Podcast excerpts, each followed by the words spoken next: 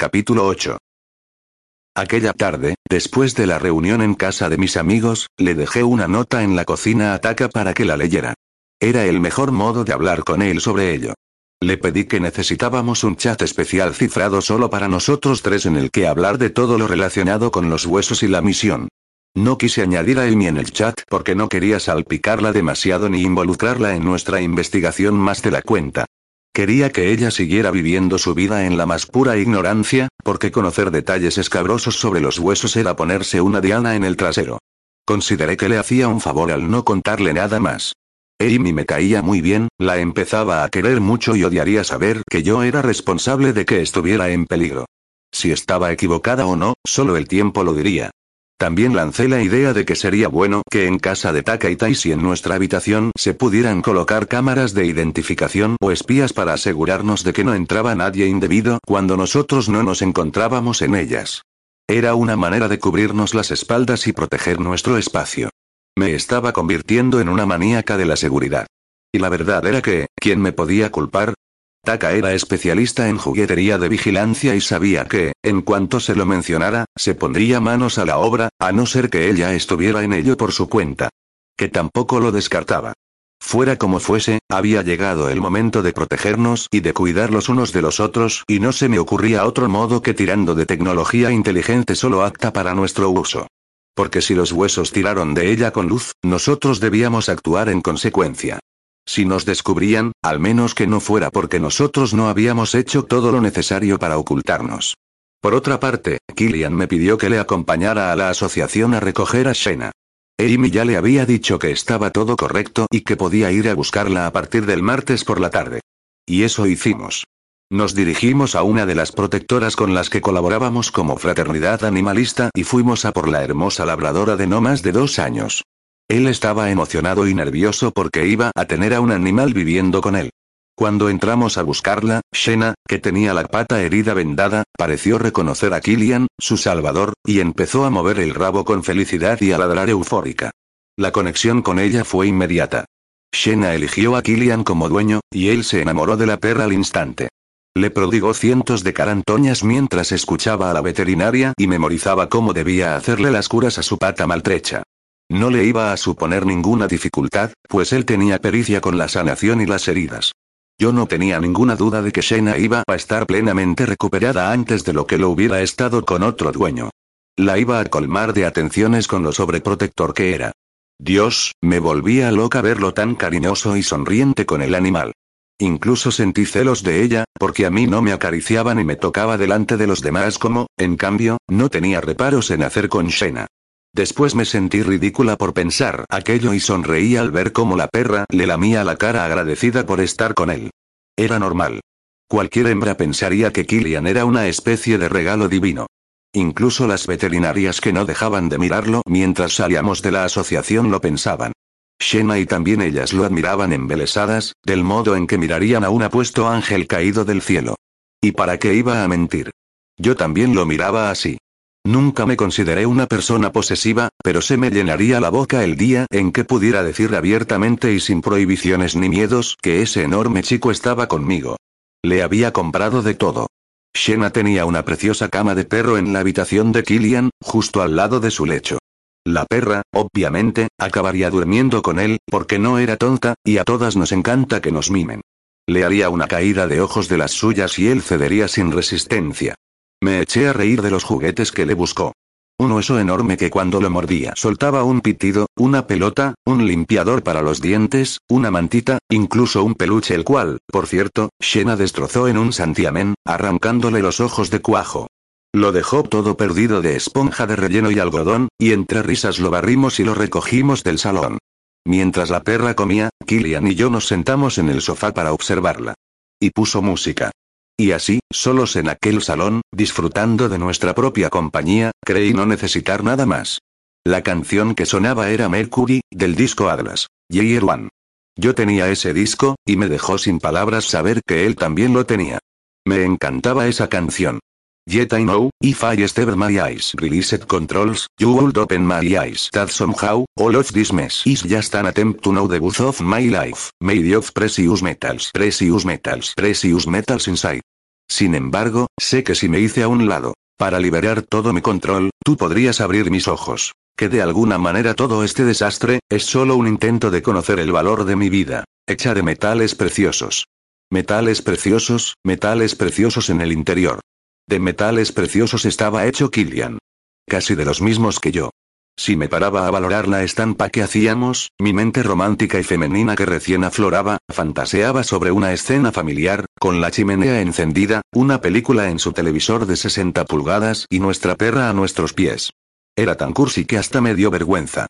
Entonces, miré los fuertes antebrazos de mi chico Bones, desnudos porque se había remangado el jersey, y miré su tridente tatuado. La segunda llama en la segunda punta sería un recordatorio de lo que hizo conmigo. Una llama roja. Como las gotitas de sangre que dejé caer al perder mi virginidad. Él la quiso. Él me la arrebató. Y ni siquiera me sentía ya disgustada. ¿Podría haberme resistido a Killian? No. Claro que no. Era mi Kelpie, asesino no. ¿En qué piensas, cachorrita? Me preguntó atrayéndome a él con un brazo para sentarme sobre sus rodillas. Al parecer, le gustaba esa posición. Ambos nos mirábamos a los ojos así, casi a la misma altura.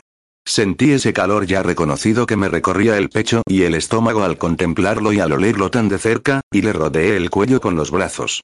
Mi pelo largo cubrió la mano con la que me acariciaba la espalda, escondida y libre de hacer lo que quisiera sobre mi jersey, o bajo él. Qué raro era todo para mí, pensaba mientras lo miraba.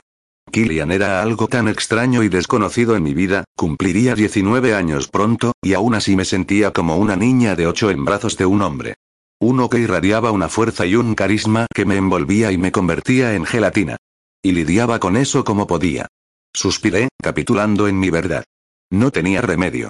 Debía vivir todo aquello, experimentar aquel amor que me convertiría en una persona diferente, que me enseñaría a madurar a pesar de los recelos y los miedos. A pesar de las inseguridades. A pesar de todo lo que me ocultaban sus ojos de oro. Pienso, que me encantas. Que creo que te quiero. Que estoy enamorada de ti. Y que me muero de miedo, esas eran las verdaderas respuestas que daba mi cabeza. ¿Qué voy a hacer? Pienso que Shena te va a hacer mucha compañía aquí. Miré el salón como si fuera enorme. Sí. Contestó él. Entrecerró los ojos. No era eso lo que estabas pensando, y también en las pruebas de la selva. Añadí. Cualquier mentira era buena para evitar hablar de mis sentimientos. Te ayudaré, Lara. Me aseguró acariciándome entre los omóplatos. Voy a ayudarte a que estés preparada para ese día. Tienes que trabajar cada día la apnea. Aguantar de 5 a 10 segundos más en cada inmersión. Y debes aprender a correr a través del bosque. No hay nada más complicado. Me explico. No es una superficie uniforme ni lisa, y los desniveles provocan torceduras muy dolorosas. Se requieren muchas facultades para la misión. Negó con la cabeza. Vais a tener que esforzaros mucho. Yo me recoloqué sobre sus piernas y estudié su rostro. Killian nos ayudaba a pesar de ser nuestro rival. Uno esos, un caballero, preocupado por unos bárbaros, ¿dónde se ha visto? Le susurré pasando mis dedos por su mandíbula. Él echó la cabeza hacia atrás y sus pupilas se dilataron levemente a través de sus espesas pestañas, absorbiéndome en sus ojos, sin más. No sería justo para vosotros. Y, además, no voy a dejar que te hagas daño. Me mordí el labio inferior. Me lo quería comer ahí mismo, en el sofá. Pero me costaba dejarme llevar por las necesidades de mi cuerpo, porque no estaba acostumbrada, a pesar de que él y yo ya nos habíamos acostado. ¿Nos ayudarías igual si creyeras que tenemos posibilidades de ganar? Él sonrió abiertamente y negó con la cabeza. No. Por supuesto que no. Le di un puñetazo en el hombro. Ouch. Se quejó. Nos estás infravalorando, huesos. Le señalé divertida. No tenéis ni una posibilidad. Ni una. Torres más altas han caído, guapo. Le aseguré. Olvídalo. Continuó él picándome. En esto no. Mi labor es ayudaros para que, aunque lleguéis los últimos, al menos podáis abandonar la carrera enteros. Sin lesiones que se puedan lamentar. Le puse la mano abierta en la cara y le eché hacia atrás hasta que se quedó casi estirado en el sofá. Se reía él muy condenado, y a mí me daba mucha rabia que creyera que no teníamos nada que hacer. Ya le habíamos demostrado en el Turing de lo que éramos capaces. No éramos tan débiles. ¿Quieres pelea? No sé cómo lo hizo. Me sujetó las muñecas, movió su pelvis para elevarme, y en un momento en el que el mundo se giró, yo acabé debajo de él, con un caballero con pinta de bárbaro encima mío. Me sujetaba las manos por encima de la cabeza. Aplastó todo su torso contra el mío y me miró como alguien que adoraba cazar. Jugar. Perseguir. Se hizo eco entre mis piernas y unió sus caderas a las mías. ¿Y ahora qué? murmujeó uniendo su nariz a la mía. Yo me quedé muy callada, expectante y dejé que sus manos vagaran por mi cuerpo, por el lateral de mis costillas, por mis caderas, mis muslos y mis nalgas. Killian miró hacia abajo y negó con la cabeza. Eres como un juguete para mí, Lara. No soy un juguete. Eres pequeña y, no digas tonterías. No soy pequeña. Yo sé lo que me digo. Tengo la sensación de que estoy pervirtiendo algo muy puro. Y no quiero asustarte ni ir más rápido de lo que, arrugué la frente y me ofendí ante aquellas palabras. Para. ¿Qué dices?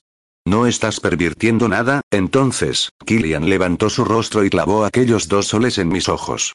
De repente, vi algo peligroso y salvaje en él. Algo a lo que podría hacerme adicta. Y lejos de asustarme, me gustó. ¿Se estaba reprimiendo conmigo? ¿Por qué? Soy una chica. Y tú un chico. No hay nada de lo que podamos hacer que no hayamos hecho y que me pueda asustar. Musité sin comprender. El destello de salvajismo de sus ojos desapareció y de nuevo aquel rostro de bondad me enmudeció. Él era puro contraste. Bicolor. Y los dos colores me gustaban. No. Claro que no. Contestó sonriendo y dejando caer su boca sobre la mía. Mientras nos besábamos y Killian se mecía contra mí, contra mi entrepierna, lo noté duro y caliente. Quería volver a hacerlo con él. Me apetecía mucho. Mis hormonas se disparaban en su compañía y con su contacto, y no me podía estar quieta. Incliné la cabeza a un lado y fijé mejor el ángulo para introducir mi lengua en su boca. Toqué aquel piercing en forma de bola metálica y fue como un interruptor para toda mi piel. Me encendí. Quería cosas con él. Nos besábamos y entonces el mundo se incendiaba. Era como escuchar el estribillo de tu canción favorita, un continuo subidón. Pero justo cuando él maniobraba con el botón de mi pantalón, y yo abría las piernas para sentirlo más, el teléfono de su casa empezó a sonar. Shena ladró varias veces mirando el aparato con curiosidad. Él y yo lamentamos la interrupción. Se levantó de encima de mí, y me dejó hecha un flan en el sofá. Me incorporé para llamar a Shena y así acariciarla con las manos mientras Killian atendía al teléfono. Y no pude evitar prestar atención al tono de su voz. Seco. Diplomático. Sin emoción. Sí. Sí, señor, me miró fijamente. Tenso, al tiempo que continuaba contestando. Está bien. Sí. El jueves estaré ahí sin falta. Sí, señor. Adiós. Cuando colgó, el salón se congeló y me levanté incómoda ante la situación. Killian? ¿Ha pasado algo? No. ¿Estás bien? Sí. Esto, Lara. No sabía dónde mirar, hasta que acabó obligándose a mirarme, sin dudas ni remordimientos. Te llevo a la residencia. Me ha surgido un imprevisto y tengo cosas que hacer. Se miró el reloj de la muñeca. Parpadeé y me sentí incómoda por su palpable incomodidad. Asentí, intentando quitarle hierro al asunto. Él no me contestaría si le preguntaba con quién había hablado por teléfono y qué le había dicho, para que cambiara su humor tan repentinamente. Así que, hice esfuerzos por sonreír y encogerme de hombros y tragarme la curiosidad. Claro. No pasa nada. Yo también tengo cosas que hacer y prácticas que completar. Me iré a correr y a ponerme en forma. Añadí con tono desenfadado. Sí. Él exhaló más tranquilo y sonrió. Sí, ¿qué falta os hace? ¿Sabes? Cogí mi chaqueta y mi bolso y esperé a que él me precediera para salir por la puerta de su casa. Creo que me va a encantar patearte el trasero en la misión, huesos. Bromeé porque no quería despedirme de él tan abruptamente. Y me gustaba más el Killian relajado que el tenso. Él me miró de arriba abajo, se echó a reír y contestó. Sigue soñando, cachorrita. Seguiría soñando. Seguiría preparándome. Y seguiría esperando la llegada del día en que, por fin, entre él y yo no hubieran ni sombras ni secretos. Killian y yo no nos veíamos por la mañana. Ni él aparecía por mi facultad ni yo por la suya. Pero nos comunicábamos con el móvil que él me había enviado. A veces me escribía cuando estaba en clase, y era incapaz de no mirar lo que me había puesto. Me citaba en su casa a las seis de la tarde para practicar la apnea. Amy y yo habíamos intentado practicarla por la noche, tapándonos la nariz con una pinza y controlando el cronómetro para comparar tiempos. El resultado fue desastroso, porque la pinza hacía que se nos saltaran las lágrimas. Amy tenía un constipado de narices y la pobre debía lidiar con los mocos que le bajaban por la garganta. Era un cromo. Y a mí me daba la risa. Obviamente, abandonamos, y decidimos que iríamos a la piscina del gimnasio todos juntos a cronometrarnos. Con la supervisión los unos de los otros, la apnea funcionaría mejor y nos lo tomaríamos más en serio. Mi rutina seguía siendo la misma. A la hora de comer nos reuníamos en el Coffee Amy, Taka, Tais y yo. Algunas veces venían los gemelos o el resto de NM List, pero pocas veces lo hacían, porque no eran muy sociables. Además, los temas de los que siempre hablábamos no debían ser pronunciados en voz alta, por tanto, si debíamos hablar de nuestras Magdalenas, siempre lo hacíamos en casa de la abuela Mallory. Taka se pasó la noche ideando un cifrado para un WhatsApp nuevo. Una aplicación a la que había llamado Rumors. Y me dijo que al día siguiente tendría las cámaras de seguridad para nuestras habitaciones, las cuales, además podríamos monitorearlas desde el móvil y mandarían una alarma si entraba alguien que el sistema no reconocía. Nunca dejaría de impresionarme lo capaz y competente que era. Nekane me ha hablado de ellas, y creo que son nuestra mejor opción. Tai sorbió con fuerza de su smoothie green y puso cara de no querer oír más. ¿Cuándo nos la vas a presentar? Le preguntó Tais. Es un dechado de virtudes, un milagro de la genética. Promulgó fingiendo asombro. ¿Cómo es la chica que ha cazado al más joven y escurridizo hacker internacional? Sí. Le sentaba fatal que Taka hablara de su compañera. Reconocía los celos en Tais porque yo también había descubierto los míos y los detectaba a leguas. Mi mejor amiga no aguantaba la sensación de no tener la atención ni el interés del japonés.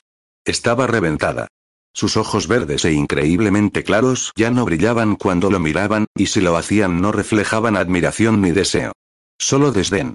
Pero, aún así, seguían siendo amigos, porque tenían una gran dependencia el uno del otro, aunque nunca lo quisieran admitir. La conocerás cuando sea el momento. Contestó Taka cortante. Ahora, atended, que os enseño cómo funciona el Rumors. No conocía por completo la casa de Killian, ni había visto todos los rincones. Por eso, cuando el miércoles por la tarde me bajó al sótano y me encontré con que allí había una piscina de agua caliente, cuyo fondo estaba iluminado por LEDs de colores cambiantes que alumbraban el techo y las paredes y lo hacían parecer una aurora boreal, me volví a quedar sin palabras. Me encantó. La casa del Huesos no era una mansión ostentosa como lo era la mansión de los llaves, ni tampoco era tan grande como la de Taka y Tash, pero siendo pequeña tenía todo lo que necesitaba y lujos que eran como tesoros. ¿Llevas bikini o bañador? Me preguntó susurrando en mi oído. Bañador. Dije. Killian se rió, bañándome de reconocimiento con su mirada. Me lo imaginaba. Siempre tan conservadora, mi cachorrita. ¿Su cachorrita? Era oírlo y mi cerebro cortocircuitaba. Sonreí para mis adentros, y lo seguí alrededor de la piscina. ¿Cómo te ha ido el día hoy? Me preguntó acuclillándose alrededor del agua para hundir sus dedos. La removió ligeramente y pareció conforme. Yo me quedé mirando sus largos y masculinos dedos. No sé por qué, se me hizo la boca agua. Podíamos hablar de muchas cosas, pero de pocas que tocaran el plano personal. Era como si así, ambos, tanto él como yo, nos mantuviéramos a salvo. Protegidos. En zona segura. Bien. La clase de medicina legal ha estado muy bien. Apunté. Tal vez puedas ayudarme con esta asignatura. Era la rama de Killian. ¿Medicina legal y ciencias forenses? Me preguntó arqueando las cejas. Sí. Caminé hasta colocarme a su lado. No me especializo en eso. Lo sé. Pero sabes más cosas que yo. Depende. Se movió lentamente hasta situarse delante de mí. ¿Hay algún muerto que se deba examinar? Un pensamiento cruzó mi mente. Una imagen, mejor dicho. A mi madre, dentro de un círculo de sal, y su corte limpio en la garganta. Sacudí la cabeza y sonreí nerviosa. No. ¿Qué ha sido eso? Me preguntó tomándome de la barbilla. ¿El qué? Eso. Sus ojos eran una línea amarilla y tenaz. Algo ha habido ahí. ¿Hay algo que te preocupa? No me imaginaba que pudiera leerme con tantísima facilidad. Y me di cuenta de que bajaba escandalosamente mis barreras cuando estaba con él. Y no era bueno. Repetí sonriendo con normalidad aunque el gesto no me llegara a los ojos. Es solo que no me queda claro algo. ¿Puede un médico legista determinar si otros médicos y compañeros de profesión actuaron diligentemente y con responsabilidad en un caso en cuestión? Si fueron competentes, quieres decir. Sí. Pueden y deben. Los médicos forenses adoptan muchas diligencias entre las que está el derecho y la potestad a exigir la máxima responsabilidad y competencia en sus compañeros. Pero pensaba que entre los médicos unos se cubrían a otros. Solo se cubren los negligentes. Murmuró ensimismado con mi pelo. Me cogió un mechón y lo deslizó por sus yemas. Los buenos no tienen nada que cubrir. ¿Tú vas a ser un médico bueno, o malo, Killian? Eché mi cabeza hacia atrás y analicé su gesto. Yo quiero ser un médico que haga cosas buenas. Contestó con los ojos brillantes. ¿No se supone que todos hacen cosas buenas, y que están al servicio de la salud? Él parpadeó una vez y se pasó la lengua por los labios resecos. Hay corrupción y corrosión en todos lados, Lara. Nadie se libra. Ah, ¿sí? ¿Ves mucha corrupción en tu día a día? Quise saber. Alguien que hablaba con tanta decepción quería decir que había visto demasiado. Si veo o no veo algo, Tomó mi rostro con sus dos manazas y unió su frente a la mía, se me olvida cuando estás cerca. Eres como una goma de borrar que elimina los trazos incorrectos. Pero, tú eres un perfecto trazador. Dije en voz baja, disfrutando de aquella intimidad silenciosa. ¿Eso crees?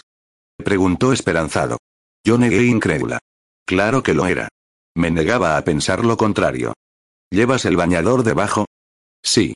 Contesté hipnotizada. Bien. Cerró los ojos y tomó aire por la nariz, como un hombre que buscara autocontrol. Entonces, me empezó a desabrochar la camisa tejana botón a botón, y me la quitó por las muñecas. Me tomó de la cintura y me apartó ligeramente para verme mejor. Apretó los dientes. Así es peor, balbuceó. Me quité las botas empujándolas por los talones y él prosiguió con los leggings negros, hasta que se hicieron una bola alrededor de mis tobillos. Llevaba un sencillo bañador azul oscuro, pero parecía que Killian me viera desnuda. ¿Por qué eres tan bonita? Me dijo mirándome como si fuera un regalo de Navidad. ¿Crees que soy bonita? Joder, sí. Tu cara, tu cuerpo, cuando cumples años, Lara. En noviembre. El 1. 19. Sí. Yo a finales cumpliré 22. Contestó. Seguirás siendo una cría. Aquí en Estados Unidos, la edad adulta se considera los 21. Mentalmente soy más madura que tú. Me defendí. Los hombres necesitáis más servidos. Tengo una edad perfecta para ti. De repente soltó una risotada. Pero no me replicó. Entonces, Killian se quitó la ropa delante de mí, con pausa y sin prisa. Yo fui admirando la piel que iba asomando y dando gracias al destino por haberlo puesto en mi camino. Era una escultura andante, con tantos músculos como amabilidad y gentileza en sus actos. Y aún así, había algo entre bambalinas, algo que me decía que no me fiara de él en luna llena. Y esa inquietud, esa ansiedad, me atraía más que nada en el mundo. Desnudo, solo con los calzoncillos blancos ajustados que resaltaban en su tez más oscura, me di cuenta de que estaba duro y excitado. Olvídalo. No le hagas caso. Ven. Me ofreció la mano y se la tomó. ¿Quieres hacerme, cosas? Le pregunté queriendo provocarle, aunque aún tenía mucha vergüenza. Quiero hacerte tantas cosas, resopló, que tengo que controlarme para no asustarte. Así que pórtate bien, y deja de poner esa cara. ¿Qué cara? Le miré el paquete. Lara, su tono se volvió reprobatorio. Deja de mirarme la polla. No le hagas caso, porque le encanta ser el centro de atención. Esta vez fui yo la que se echó a reír. Hablaba de ella como si fuera autónoma. Ya, claro. Que no le hiciera caso. Como si él no fuera intimidante de por sí. Al final, le tomé la mano, y él me pegó a su cuerpo caliente. Vamos a practicar la apnea. Necesito que te concentres. ¿Y quieres que me concentre estando así? Protesté. Lo que me apetece es, alcé la barbilla para besarlo pero él me retiró el rostro. ¿Me acabas de hacer la cobra? Le recriminé sin poder creérmelo. Killian se rió de mí. No. No puedo besarte. Si te beso, se me va la cabeza y entonces acabaremos haciéndolo en el suelo de la piscina. Y hemos venido a entrenar. Claro. Dije desanimada. Concéntrate en conservar el aire. En tus pulmones. En el latir de tu corazón. Deja que fluya hasta tus oídos.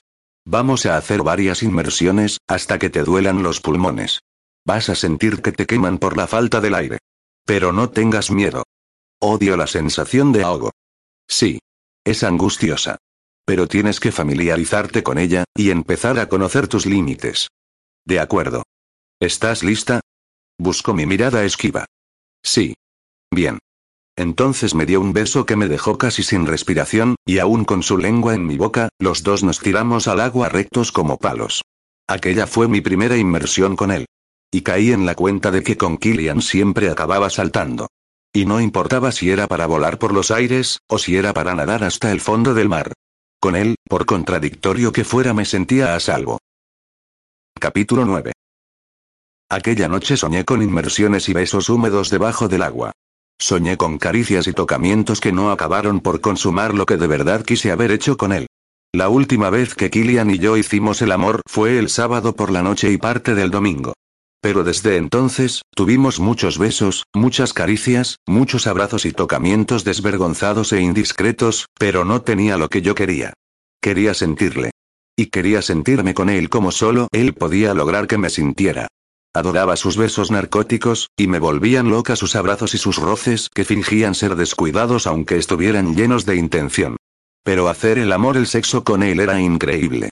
Killian había despertado una parte de mí que desconocía, y ahora era incapaz de tranquilizarla y devolverla a su jaula. A pesar de lo loca que me volvía mi profesor, tenía muy presente sus directrices y sus consejos. Inhalar y exhalar lentamente desde el diafragma durante dos minutos hasta sacar la última gota de aire en cada exhalación. El objetivo era oxigenar mis células y después al exhalar, tenía que empujar la punta de mi lengua contra mis dientes, creando una válvula que ayudara a liberar el aire controladamente. Después, debía eliminar el dióxido de carbono de los pulmones con expulsiones fuertes y poderosas. Tenía que acostumbrar a mi cuerpo a funcionar sin aire. Y debía empezar haciéndolo un minuto y treinta segundos. A continuación, aprendería a semipurificar los pulmones para que se acostumbraran a estar más tiempo sin aire, hasta los dos minutos y medio. A mí me parecía una barbaridad, pero el modo en que Killian me lo explicaba hacía que lo comprendiera y que creyera que era capaz y que era posible conseguir una apnea aún mayor. Y eso haría cada noche, hasta ir aumentando el tiempo. Por la mañana amanecí con mucha energía debido a los ejercicios de oxigenación y respiración que había realizado con Amy durante la noche. Y también a todo lo practicado con mi irresistible torturador. Joder, me siento mareada. Dijo Amy sentándose en la cama con sus pelos locos apuntando en todas direcciones. Es porque hiperventilaste mucho. Le señalé acercándome a ella mientras me lavaba los dientes. Me había levantado antes para preparar mi bolsa de educación física. Practicaremos todas las noches, Amy. Van a tener que esforzarse mucho para dejarnos atrás. Ella se pasó la mano por la cabeza y sonrió al verme. Estás brillante. ¿Acaso Killian te dio cera ayer? Pues no. Contesté yo. De todo menos cera. Me dirigí al baño. Vaya mierda de profesor Miyagi que tienes. Eimi-san, le dije desde el espejo del lavamanos, esa boca. ¿Te deja marcas por todos lados y no os dais un revolcón? Ja. exclamó dejando caer todo su cuerpo sobre la cama, fijando sus ojos en el techo de la habitación. Eso me suena a provocación. ¿Provocación? Me enjuagué la boca y me la sequé con la toalla. Después abrí el armario y elegí qué ropa iba a ponerme. ¿Provocación de qué? Te está calentando. ¿Qué dices? La miré por encima del hombro mientras escogía un jersey ancho de Tommy azul, rojo y blanco. Es muy estricto. No quería que me distrayese. Las pruebas son muy serias, Amy. Sí, sí, ya, ya. Se dio una palmada en la panza. Novata, qué poco sabes. Me increpó. Te está calentando, te enseña pero no te da. Quiere tenerte bien a punto cuando se te eche encima. Como el león que persigue a su presa y aunque sabe que la tiene, prefiere jugar con ella para que la adrenalina se le dispare y la carne sepa más gustosa cuando le hinque el diente. Me coloqué el jersey, y con los pelos aún cubriéndome la cara, me quedé pensando en ello. ¿De veras piensas eso? Sí. Killian es uno esos, un controlador, pero también es uno de esos tíos a los que les gusta hacer las cosas a fuego lento. Y luego, zas. Te tiene debajo de él, ahí, como un pistón, pum. Pum. Puede que quiera ver si tú saldrías en su busca. Por Dios, Amy, eres una salida. Y muy gráfica. Amy sonrió de oreja a oreja y afirmó sin ningún pudor. Las chicas han cambiado. Ahora ya no esperamos. Le guiñó un ojo. Sabemos lo que queremos. Y somos nosotras las que salimos de caza. Aunque me hablaba con pleno convencimiento sobre sus verdades y suposiciones, yo no estaba tan segura de ser una de esas chicas. Nunca me había gustado la caza, aunque estuviera en ese juego con los huesos por pleno derecho. Se presentaba un día muy movido por delante, con clase de atletismo por la mañana. Después, por la tarde, Taka, Tais y yo tendríamos el primer contacto con la tumba, estaba deseosa de poder dar aquel paso y empezar a ver con mis propios ojos lo que pudo llegar a ver luz. Compararíamos el mapa que ella dejó en la nube con uno original del campus y el nuevo que pensábamos hacer nosotros. Si los pasadizos secretos existían y ahí los huesos hacían sus cosas escondidos de la vista de todos, pensábamos descubrirlo. Pain Whitney Gymnasium. El profesor Brown soplaba su silbato con fuerza cada vez que los alumnos nos poníamos en la línea de salida para hacer la prueba del kilómetro. Quería que intentáramos hacerla en un tiempo determinado. Mil metros en 409 segundos. Una locura. La idea era que, al cursar criminología, la salida de muchos iba a ser el FBI, los juzgados o algún otro tipo de organización de seguridad federal. Brown, que tenía el pelo blanco igual que su bigote y era de piel aceituna negra, decidió que, como muchos al salir de ahí ya licenciados, entraríamos en nuestros respectivos departamentos opositando, y no desde la academia que es desde donde empiezan, tendríamos que hacer pruebas físicas. Mario, un bocazas de la clase se atrevió a insinuarle que esas pruebas eran fáciles de conseguir. Y ahí estábamos, por culpa de Mario, a punto de echar el hígado por la boca intentando correr como si la muerte nos pisara a los talones. El Paine Whitney era uno de los pabellones deportivos universitarios más grandes y con más historia de Estados Unidos. Tenía tres piscinas, campo de polo, campo de baloncesto, de fútbol americano, de hockey y hielo y pista de atletismo, entre otras muchas cosas. Las pistas eran de suelo rojizo y blando, y rodeaban un inmenso círculo de césped verde cuidado a diario. Ese día coincidimos varias clases de distintos cursos, que ejercían su hora de educación física. Unos corrían por libre, otros hacían fondo, un grupo más practicaba obstáculos, y después habían grupos desperdigados que ejecutaban sus prácticas personales, como las cheerleaders de los Bulldogs, que estaban en el centro del césped, haciendo acrobacias y a las que todos los chicos de la clase miraban babeantes, deseando que los volantes de las faldas permanecieran en suspensión más tiempo alrededor de sus prietas nalgas. Era un espectáculo. Un espectáculo bochornoso. Me sentí orgullosa de Killian, porque él no era así. Señorita Clement. Me llamó Brown. Veamos cómo van esas piernas. Sonrió metiéndose conmigo. No tenga grandes expectativas. Le contesté. Muéstreme cómo corren en Barcelona. Pues ya le digo que fatal. Respondí preparándole. Correr era el deporte que mejor se me daba, pero eso no quería decir que fuera un lince. Sin embargo, me sucedía lo de siempre. Si me retaban, si había competición, yo iría al máximo para dar lo mejor de mí. Me coloqué en posición, junto con tres compañeros más que salían conmigo. Tomé aire por la nariz, miré al frente y lo exhalé lentamente por la boca. Piri.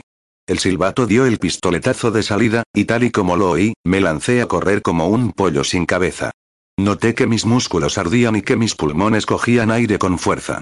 Daba largas y rítmicas zancadas, y cuando me di cuenta, los había dejado a todos atrás. Cuatro minutos y medio después crucé la línea de meta, con el aplauso de todos mis compañeros y también de mi profesor, el cual detuvo el cronómetro y me felicitó públicamente. 15 segundos para pasar el corte de selección de la prueba de potencia y resistencia física del FBI, Lara. No está nada mal. No corren tan mal en su ciudad. Yo apoyé mis manos en mis rodillas y me doblé hacia adelante. Sentía el corazón en los oídos, y me ardían los pulmones y los cuádriceps. Me quiero morir, le dije intentando coger aire. Mátame camión. Dije en español. No sé lo que ha dicho, añadió él encogiéndose de brazos, pero sea lo que sea, no tiene buena pinta. Brown sonrió y me invitó a que fuera al vestuario a echarme agua en el rostro. Estaba roja como un tomate, como cuando hacía grandes esfuerzos. Seguro que parecía una bombilla. Yo le obedecí por deferencia, y porque lo necesitaba antes de ponerme a vomitar en público. Arrastré los pies hasta la otra punta del estadio de atletismo, donde se encontraban las entradas a los vestuarios. Crucé la puerta, bajé las escaleras y justo cuando iba a dirigirme a mano derecha a los lavabos públicos del exterior, me encontré a Tomás apoyado en la máquina de refrescos que había al girar la esquina. Verlo era como escuchar una canción de terror. Parecía tan desenfadado como siempre. Tenía una mano en el bolsillo, y en la otra una botella de agua por abrir. Un pelo como el de él, tan espeso y ondulado no quedaba bien a cualquiera. Pero tenía que reconocer, aunque lo odiara, que a él sí. Era guapo. Vestía con una sudadera azul oscura con las letras Nike en amarillo estampadas en el pecho, unos tejanos desgastados, y unas Air Max blancas y azules. Le miré con aspecto de ser la última persona que querría encontrarme y él sonrió como si yo fuera su mejor amiga. Caramba, Lara. Corres mucho. Me dijo sin más. ¿Qué haces aquí? Contesté sin dar media vuelta. Mi clase de atletismo ha acabado hace media hora. ¿Y no tienes nada que hacer ahora? ¿No tienes clase de algo? ¿De cómo hibernar 20 años seguidos? Tomás fingió que pensaba en ello, y después negó con la cabeza, sonriente. No. He preferido verte en pantalón corto y con esa camiseta transpirable negra y ajustada que llevas. Me miró de arriba abajo y silbó. Estás para comerte, menudas piernas. De verdad, Tomás. Dije cansada. ¿Por qué no me olvidas? Porque sería muy aburrido. Mi vida ya no tendría sentido. Me guiñó un ojo. Y entonces, me ofreció la botella. Toma. Supongo que tienes sed.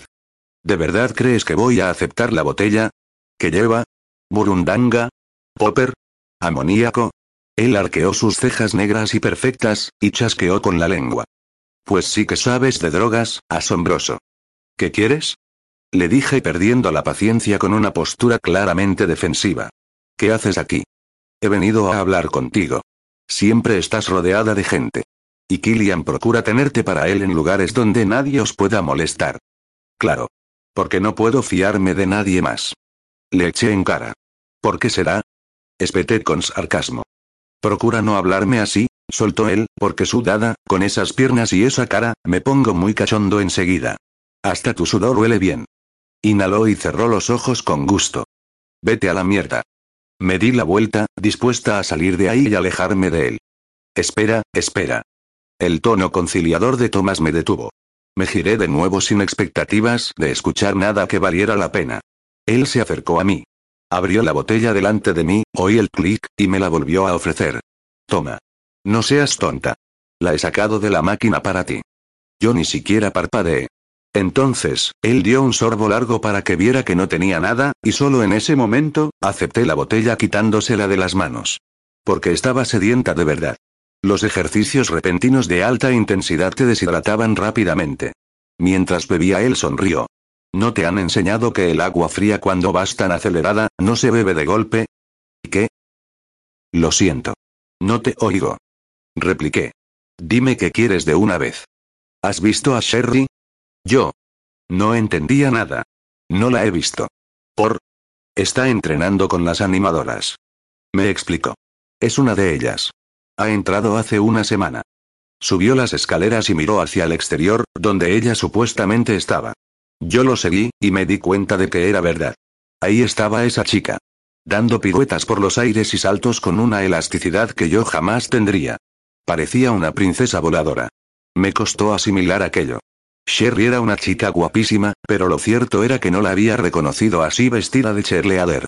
Nos la quedamos mirando el uno al lado del otro. Solo me quedaba el culo de la botella, así que la bebí de golpe, y cuando acabé, le pregunté malhumorada. ¿Qué me importa lo que haga Sherry?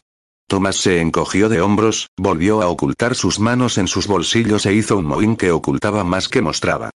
Killian aún no ha roto el enlace con Sherry. Aquello me sentó como una bomba en el estómago. Sabía que Killian no la quería, pero no entendía por qué aún no había dicho públicamente a los Bonds que no iba a estar con ella. ¿Lo sabías? Giró la cabeza y me miró con seriedad. No. No lo va a decir, Lara. No tiene los pantalones para plantarse frente a la cúpula, y decir que la alianza con la familia de Sherry no va a ser posible, porque hay otra chica de por medio. Yo tragué saliva. No sabía cómo funcionaba todo aquello. Pero quería confiar en Killian. En lo que me había dicho. Él no quería estar con Sherry. Estaba conmigo porque era yo quien le gustaba. Dejé caer mis ojos sobre el perfil de Thomas. Un rayo de sol alumbraba su rostro, sus ojos refulgían y me pareció por primera vez que estaba siendo sincero y que no se inventaba lo que decía. Eran hermanos. Se conocían. Mira a Sherry. Es animadora. Tiene un buen apellido, válida por la cúpula para enlazarse con un Bons. Es hermosa, inteligente, habilidosa, ellos hacen la pareja perfecta. Anunció aburrido de aquello, como si la idea tampoco le gustara. La animadora y el capitán del equipo de hockey y de esgrima. Es un libro que ya he leído muchas veces. Una de esas películas con final feliz que tanto anuncian en los cines. Yo apreté los dientes para que la emoción no me humedeciera los ojos de rabia. Tú no tienes pedigrí. Me dijo sin más. No lo digo para ofenderte. Sino para que no sufras, Lara. Me miró con solemnidad. Los huesos funcionamos así. Yo hice negaciones reiteradas y cogí aire por la boca, a pesar del dolor de mi corazón. Creo en Killian. Me reafirmó frente al escriba. Se batió con Dorian para proteger mi honor. Aduje. De repente el sudor se me enfriaba y me abracé a mí misma. Confío en él y en que hará las cosas como debe. Puede que aún no haya tenido oportunidad de hacerlo. ¿Oportunidad de hacerlo?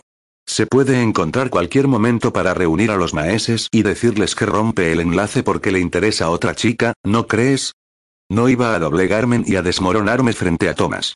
Él y Killian eran completamente diferentes.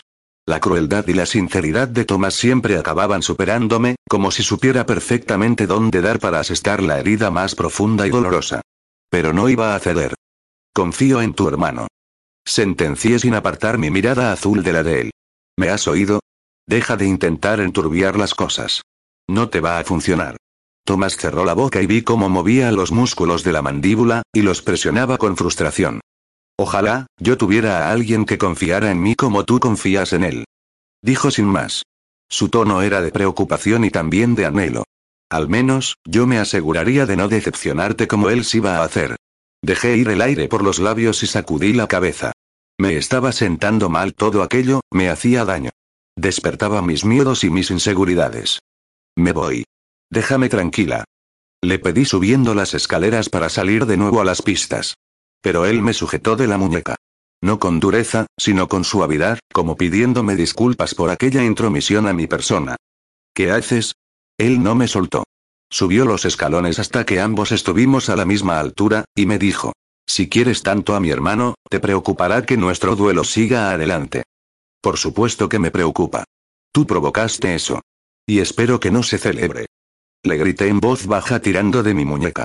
Quería que me la devolviera. Pues puedo hacerlo. ¿El qué? Puedo hacer que el duelo no tenga lugar y retirar la petición. ¿Cómo? La retiraré si aceptas cenar una noche conmigo. Bienvenida al universo paralelo, decía mi mente. ¿Y qué? ¿Había oído bien? Que cenes una noche conmigo. Tú y yo solos. Sin nadie más. Y te prometo que retiraré la petición de duelo con él. ¿Pero te estás oyendo? Acerqué mi rostro al de él como una vil pandillera del Bronx. Quería golpearle por ser tan capullo. Sí. Es solo una cena, Lara. Dijo sin inmutarse seguro de lo que me ofrecía. Una cena no hace daño a nadie. Una cena contigo sí. No pienso cenar contigo. Por mi hermano, él no tiene tanta consideración contigo. Si os veis, no es en la universidad.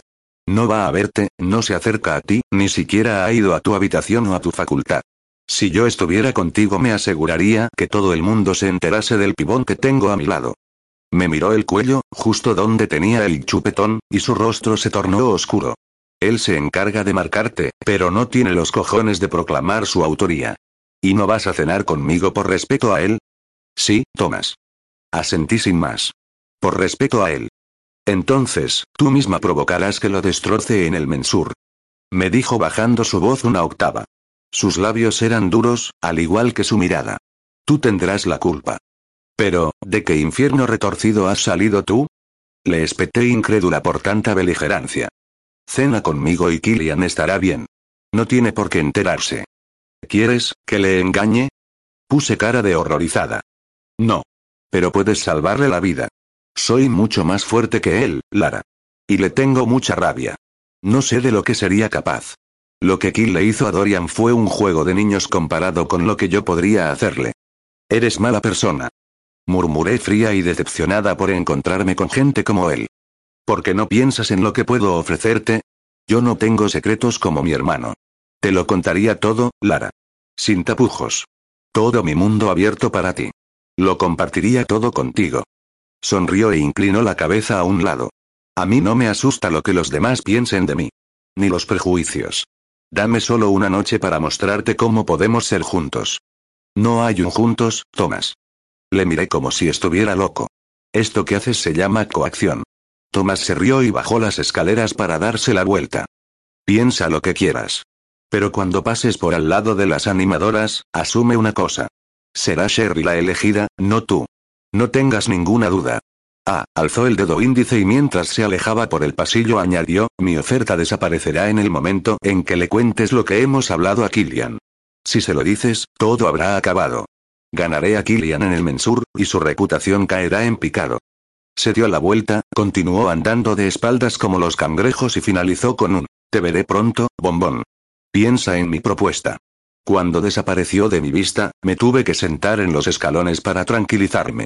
Sentía mucha impotencia y una furia helada en mi interior que hizo que lanzara la botella de plástico con fuerza contra la pared. Maldito Thomas, murmuré sujetándome la cabeza con las manos. Cada vez que aparecía, se abría el agujero del mal ante mis ojos. ¿Y ahora qué debía hacer? No sabía si contarle a Killian lo que había pasado. Me iba a volver loca. Después de la clase de atletismo no me encontraba nada bien. Tomás me había removido por dentro y los síntomas se me manifestaron físicamente en forma de indisposición. Tenía el estómago revuelto. Me duché, me sequé el pelo, me vestí de nuevo, y con mi bolsa de deporte en roja llena de ropa sudada y de toallas húmedas y mi bolso con mis libros y mi ordenador de estudio, quise tomarme un paréntesis en aquella mañana. Así que, por primera vez, decidí no asistir a la clase que me tocaba de estadística. No estaba para números ni nada parecido. Solo buscaba tranquilidad, analizar las cosas desde un estado más objetivo y simplemente, meditar sin miedo a que nadie indeseable me molestase. Miré el móvil de Killian, y no había recibido ni un mensaje para preguntarme qué tal me iba. Decidí ir a la cafetería de Trumbull. Incluso me sentía destemplada. Me dirigí a la barra, pedí un café con leche y esperé a que me lo sirvieran. Y mientras esperaba, noté como un dedo me golpeaba dos veces el hombro derecho.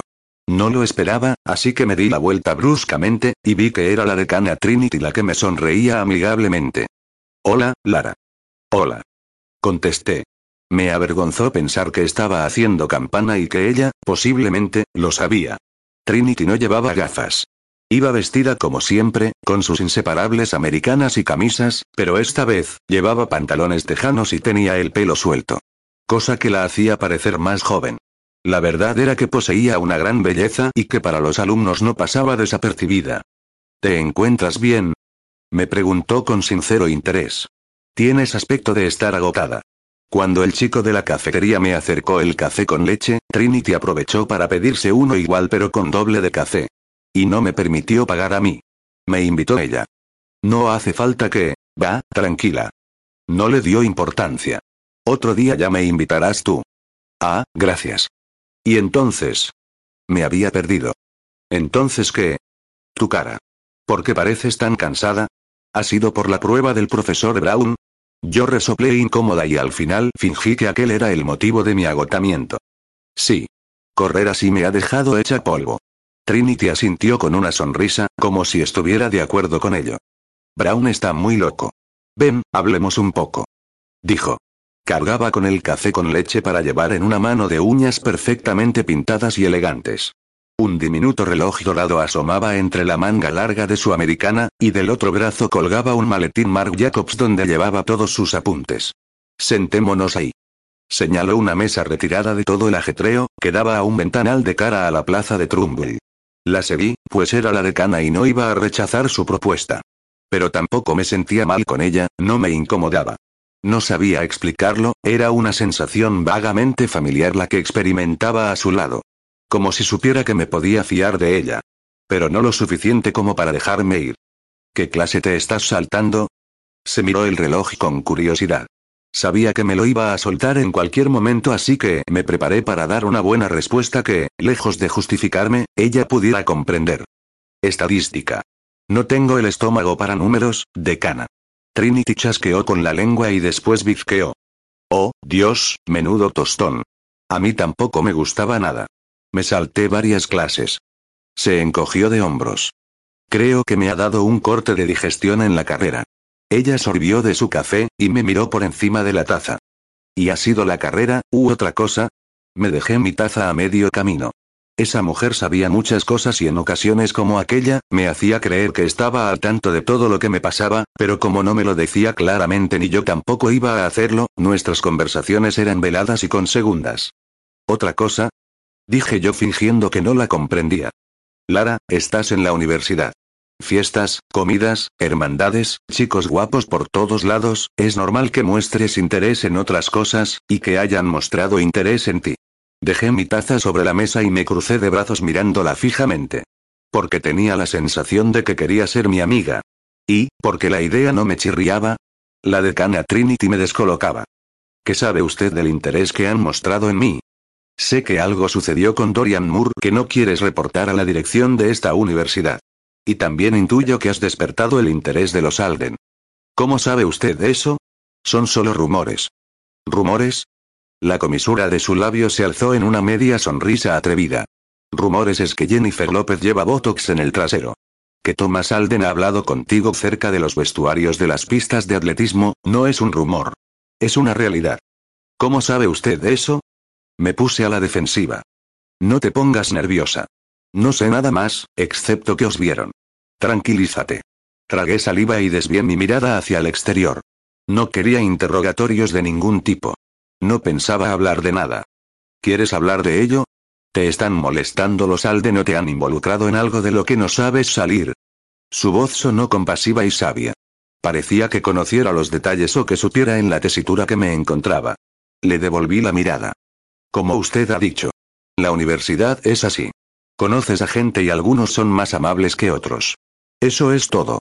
Trinity se relamió los labios, y estiró su mano para posarla sobre la mía.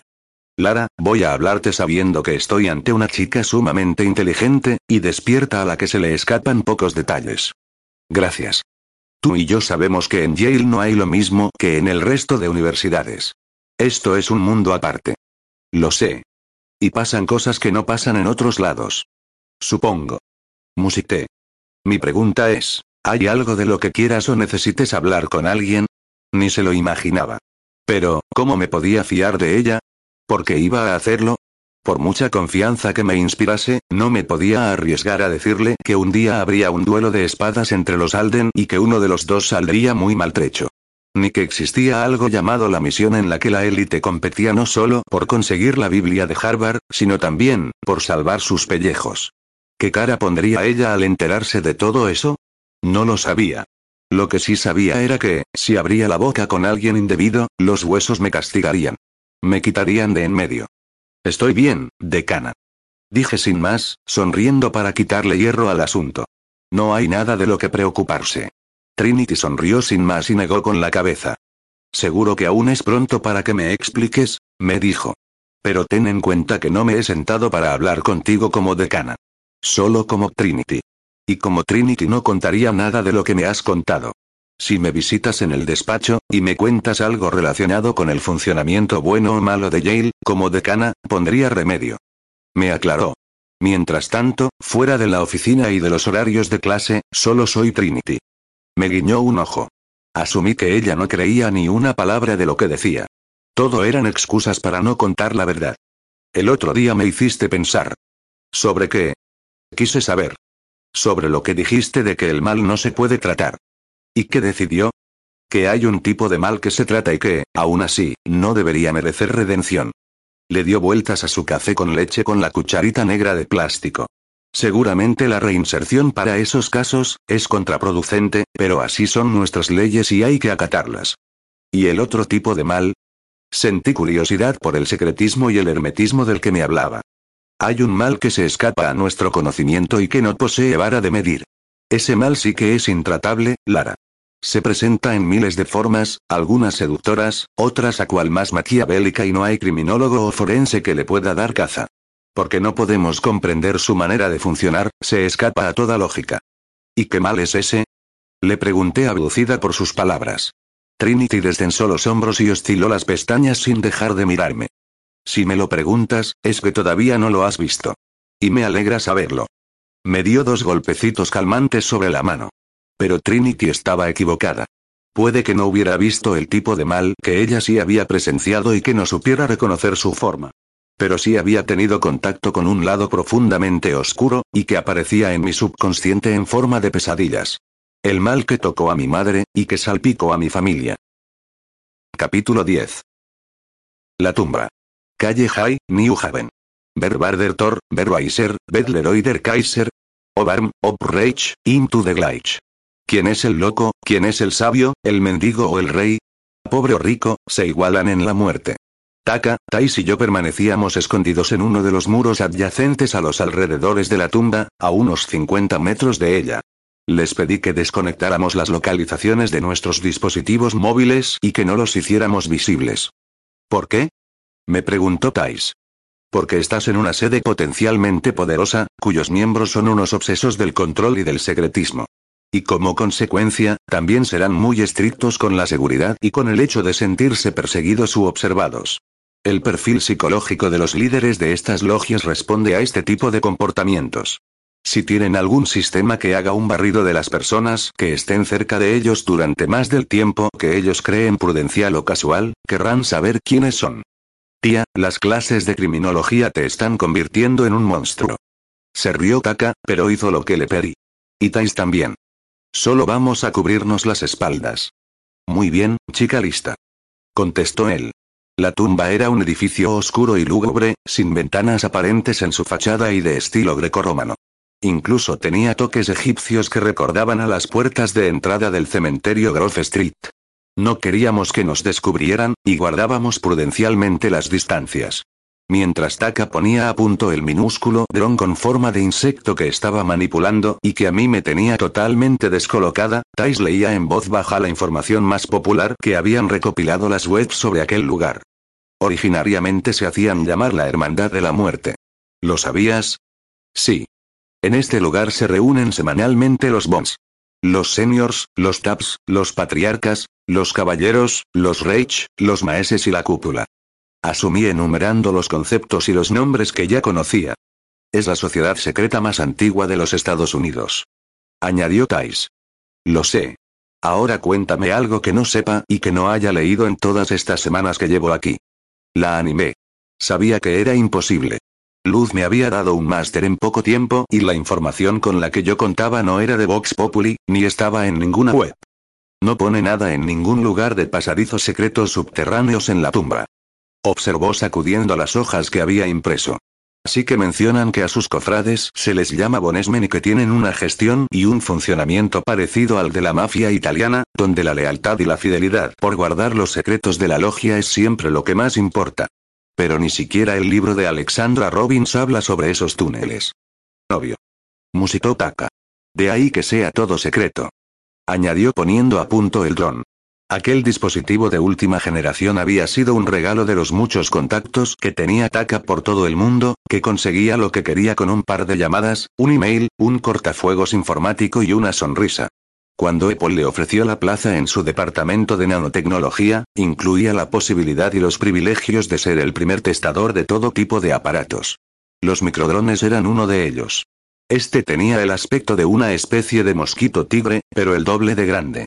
Las patas eran metálicas hechas con filamentos blancos y negros, el aguijón disponía de cámara, y podía batir las alas 30 veces por segundo. Se podía mantener en suspensión y volar hacia adelante y hacia atrás, y también realizar varias maniobras de vuelo. Con el controlador del mando a distancia y su iPhone 7, podía ver el vuelo directo del microdrón, y grabar todo su trayecto. El dron no tiene demasiada autonomía. Solo media hora. Nos explicó conectando la aplicación del móvil. Consume mucha batería y la absorbe del mismo iPhone.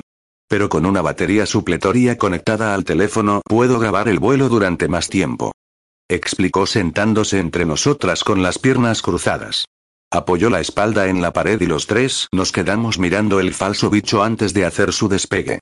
Cuando avancen en la tecnología de los acumuladores, estos aparatos pueden convertirse hasta en asesinos, porque una de sus funciones será la de inyectar venenos o transmitir virus. Estáis ante la próxima guerra mundial de inteligencia artificial que se desarrollará en la Tierra en el próximo siglo. Murmuró observando con atención su pantalla. La cámara del insecto grabó suelo, y después Taka dirigió su visor hasta nosotros. Nos veíamos con una nitidez incontestable. ¡Qué pasada! exclamé mirando la pantalla con atención. Se ve de maravilla. Sip. El plan está en entrar a la tumba de la mano de algún miembro Bones.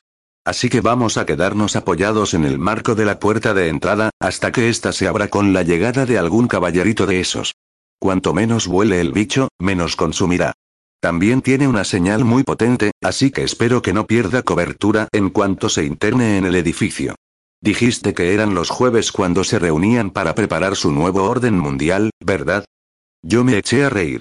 Taka decía que los huesos eran los continuadores de la primera logia Illuminati, y que una prueba de ello era que los dos Bush, miembros de los huesos, habían sido presidentes de Estados Unidos.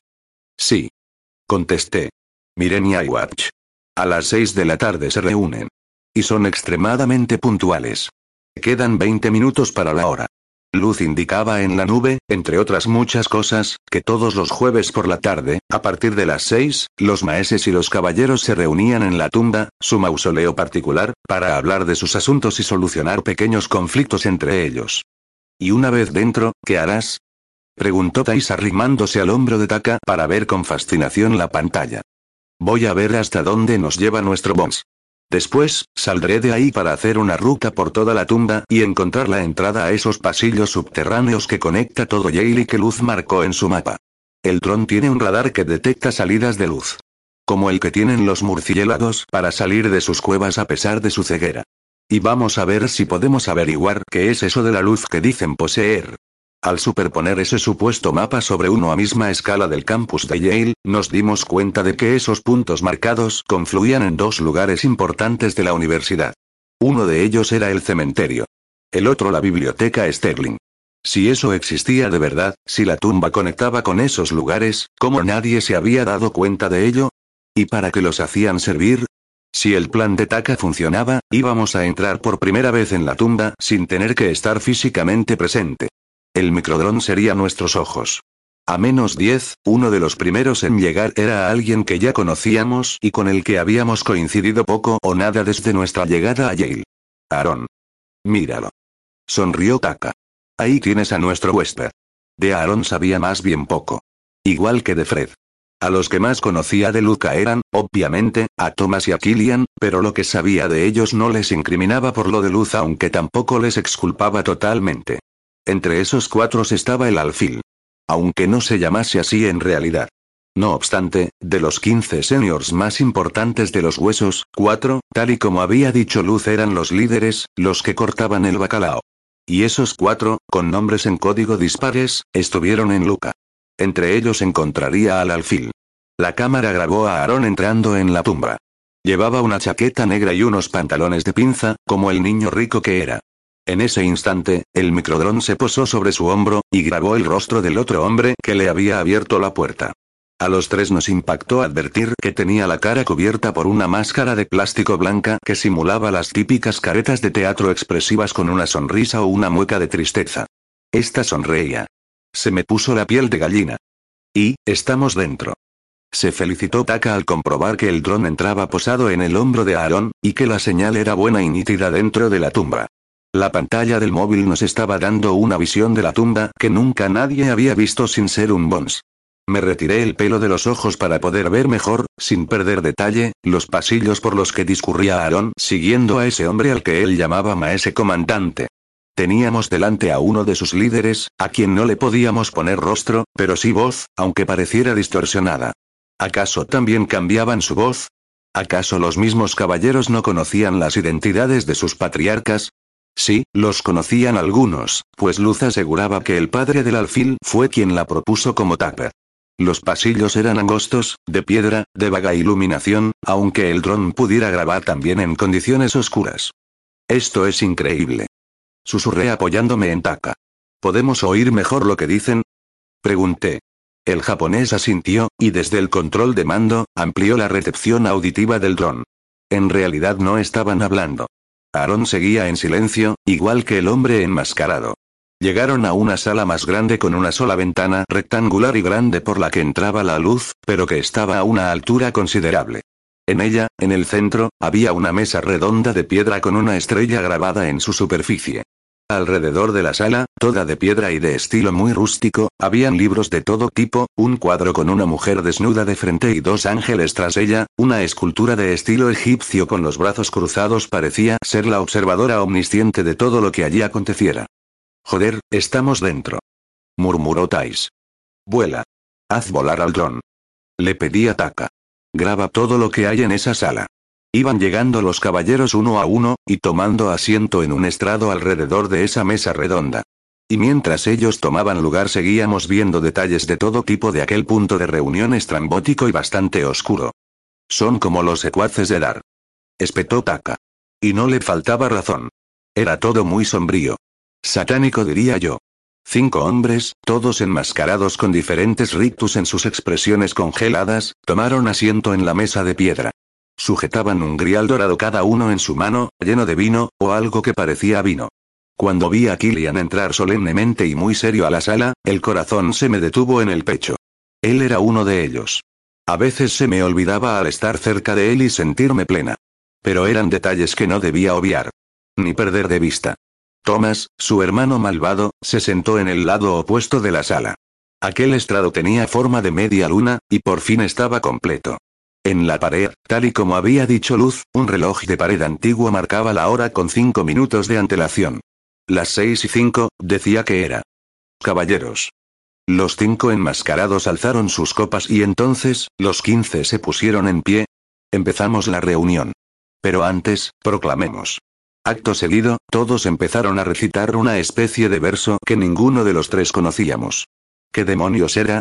To everything there is a season. A time for every matter under heaven, a time to be born and a time to die. A time to plan, and a time to pluck out what is planted. A time to weep, and a time to love. A time to mourn, and a time dance. A time to keep, and a time to cast away. For every human there is a time, but not for us. Because we are out of this time. We are going ahead. Ellos estaban fuera de este tiempo. De ahí que en esa sala ese reloj estuviera cinco minutos adelantados. Los huesos creían que iban por delante. Lara, Taka estaba tan ensimismado como nosotras con lo que estábamos viendo y escuchando. Tanta ceremonia, tanto protocolo, dime si quieres que me quede en esta sala o si vamos a ver qué más tienen por ahí. El dron consume mucha batería, más rápido de lo que me imaginaba, y tiene que darme tiempo a salir de ahí. ¿Has grabado todo bien? Le pregunté en voz baja, como si tuviera miedo de que alguien de esa sala nos escuchara. Sí. Entonces vuela. Empieza a buscar. Le dije. Itaka hizo lo propio. El insecto dron dejó atrás el aquelarre de huesos y se fue directo a buscar otras salidas. Y encontró más caminos. Si se volvía por el mismo pasillo que daba a aquella sala que parecía estar de por sí bajo tierra, y tomaba el arco sin puerta que había a mano izquierda, el dron continuaba su camino, como si no hubiera fin. Creo que nos vamos a las catacumbas. Anunció Taka controlando el bicho. Voy a activar la visión nocturna. Al hacerlo, vimos que en las paredes de ese pasillo perfectamente pavimentado con escaleras de mármol y muros lisos parecidos al de las pirámides egipcias, habían antorchas. Antorchas que, seguramente, ellos encenderían cada vez que descendieran a los infiernos. En serio, me da claustrofobia ver esto. Musitó Tai sin poder parpadear. Después, cuando acabó el descenso, vimos un pasillo mucho más ancho, que tenía puertas metálicas a los lados. Cuatro. Cuatro puertas. Aquí hay cuatro salas más. Contó Taka. Las puertas tenían un código de seguridad digital al lado. Se abrirían automáticamente. No me jodas. Murmuró el japonés. ¿Qué guardan ahí? No tenemos las claves para acceder a estas salas. No te adelantes, rubia. Taka sonrió y la miró de reojo. El dron puede hacer muchas cosas. Puede crear una descarga de tensión para que la puerta se abra, pero les joderá la máquina. Y es posible que salten las alarmas. ¿Lo hacemos, Lara? ¿Me pides permiso a mí? Le miré como si estuviera loco. Tú eres el genio. Si eso pasa, activarán protocolos. Un sistema de seguridad así debe tener refuerzos. ¿No hay manera de que ese bicho pueda leer el código de acceso? Taka frunció el ceño. Yo pensaba que el mosquito dron era capaz de todo. Supe de mi errónea suposición en cuanto me echó la mirada del tigre. No puede. Le falta un sistema para poder escanear ese tipo de encriptaciones. Pero, señaló, lo tendré en cuenta para mis valoraciones. Ten en cuenta lo que quieras, Tais estaba nerviosa, pero se le acaba la autonomía al bicho. Sí. Taka tocó algún parámetro del mando y de la pantalla de iPhone. Lo que estoy haciendo, es que el mosquito lance una descarga eléctrica a la caja de acceso. La va a reventar. La puerta se abrirá y se cerrará, pero me temo que el sistema de seguridad general disparará, para avisar a todos de la intromisión. Grabaré lo que haya dentro, y saldremos de aquí. ¿El dron detecta alguna salida? Le pregunté. Sí. Él mismo me mostrará la ruta en cuanto grabemos lo que hay ahí adentro. Perfecto. Era lo que teníamos que hacer. No había más. Con un mosquito habíamos entrado en la tumba y grabado muchas cosas que, después, con un buen repaso, analizaríamos. Ahora podríamos espiar lo que tenían oculto en esas salas selladas. Dale, taca. Él asintió y dijo. Bien. Allá vamos. Creo que les vamos a joder la misa a los frikis enmascarados. Apretó otro botón del mando y a través de la pantalla vimos un pequeño resplandor eléctrico azul y el sonido de un chispazo. La pantalla de la caja de acceso se volvió roja, los números empezaron a parpadear al azar y, ¡boila! La puerta corredera automática se abrió. Entra. Animé con la adrenalina por las venas. Graba todo lo que puedas. Y así hizo. Aquello era una especie de laboratorio. Había mesas con crisoles, probetas, instrumentos de medida de varios tipos, cajas de cartón abiertas en una esquina, una pizarra de cristal con fórmulas escritas en rotulador permanente, eran muchas cosas. Demasiados puntos a los que mirar. ¿Qué coño ha pasado? Se oyó a través del audio. Taka dirigió el dron a la puerta que se abría y cerraba, y vio que habían dos enmascarados. Esta sala debe permanecer hermética. Gritó uno de ellos entrando como un caballo. Ha habido una sobrecarga en la caja de acceso de la entrada. Señaló uno de ellos. El más preocupado de los tres, que tenía un ojo de la máscara marcado por una cruz, se mantuvo en silencio unos segundos, oteando todo lo que le rodeaba, analizando la situación. Hasta que al final dijo. Llamad al técnico. El dron sobrevoló sus cabezas y salió de allí. El pasadizo era largo, cada vez más estrecho y oscuro, hasta que empezó a ver un pequeño resplandor.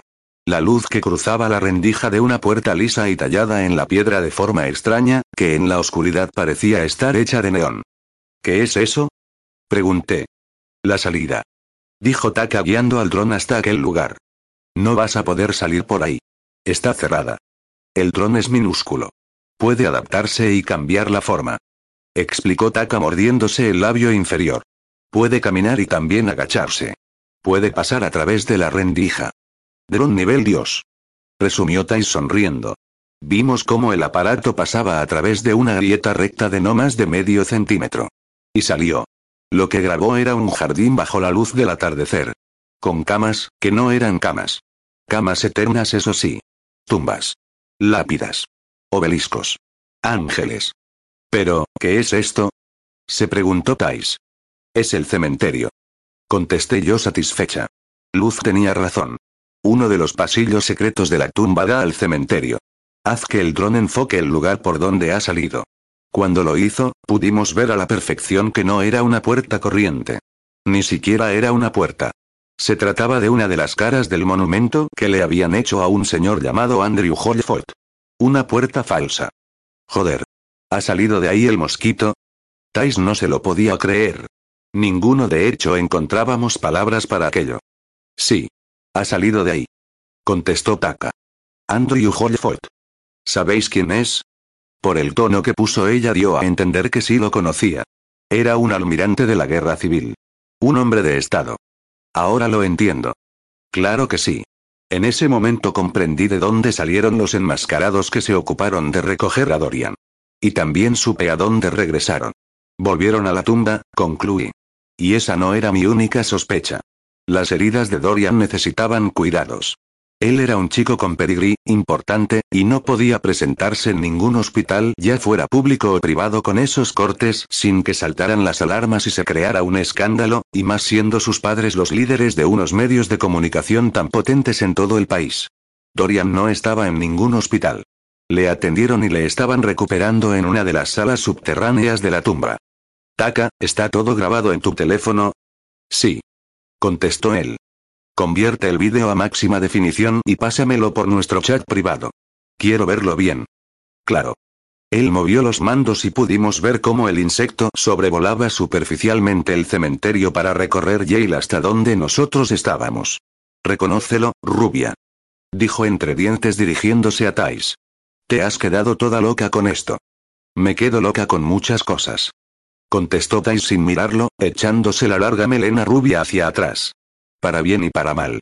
Ambos supimos, sin necesidad de que ella se explayara, a qué se refería. Me preocupaban muchas cosas entonces. Si mi relación con Killian era de verdad. Si Thomas iba a seguir adelante con su propósito. Si Dorian iba a recuperarse. Si los huesos me iban a descubrir. Si alguna vez iba a saber la verdad de todo, pero, de las cosas que más me angustiaban, tenían que ver con mis dos mejores amigos. No habéis ido a Barnes and Nobles, a buscar lo que os dejé para los dos, ¿verdad? Les pregunté a modo recriminatorio. Ellos evitaron mirarse, y Tai se encogió de hombros, sin darle demasiada importancia. No he tenido tiempo. Yo tampoco. Ah, qué bien. Espeté colgándome mi Kate Spade cruzado al hombro. Entonces, hasta que no lo hagáis, yo tampoco tendré tiempo para vosotros. Me tenéis harta. Lara. Tais abrió los ojos como platos y me miró como si la traicionara. No. Lara, no. Solucionad lo que os pasa. Pero, hasta que no lo hagáis, haced como si no existiera. Pero si mañana hemos quedado para ir a registrar la selva con el dron. Taka se reía. No creía en mi determinación. Nos necesitas. Sí, me di la vuelta incómoda, alejándome del lugar del crimen. Necesito a Taka y a Tais. No a Kramer contra Kramer. ¿Nos quieres? Sonrió Taka incrédulo. Yo le enseñé el dedo corazón mientras me iba y escuchaba que Tais le decía. Habla en serio. Mañana mismo vamos a ir a la librería. Tú y yo solos. ¿Crees que tu novia Kimidoya te dejará? Lo que creo es que si te muerdes te envenenas. La acusó malhumorado. Los escuchaba y cada vez me amargaba más. ¿Alguna vez se iba a arreglar todo entre ellos? Y lo más importante, ¿yo podía hacer algo? ¿Debía hacerlo? Capítulo 11. Barnes and Nobles. Mis dos mejores amigos, que eran extremadamente puntuales en todo, habían quedado a las 11 en la librería. Me lo comunicaron para que se me pasara el cabreo. Pero, aunque se me pasó el enfado, hubo otro detalle que provocó que me fuera a dormir aún más molesta. Escribí a Killian para decirle que esa tarde no podía quedar para realizar nuestros ejercicios de apnea, que tenía muchas tareas que hacer.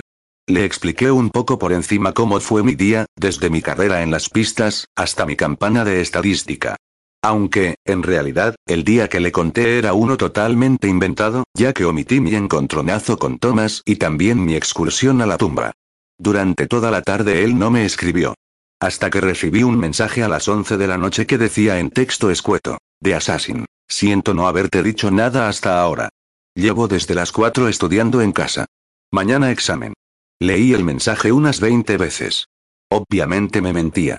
Estuvo en la tumba a las 6, y no sé a qué hora salió. De Lara. Ok. No pasa nada. Suerte mañana. Un beso.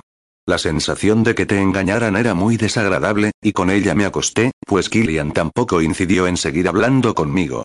Tuve que tomarme las pastillas de hierbas para relajarme, pues no dejaba de pensar en él y en lo que acababa de ver en la tumba. Y, como era normal, las pesadillas y los rostros de los enmascarados me persiguieron, entremezclándose y despertándome a medianoche. Por la mañana, revisé el móvil, y tampoco había un mísero buenos días de Killian.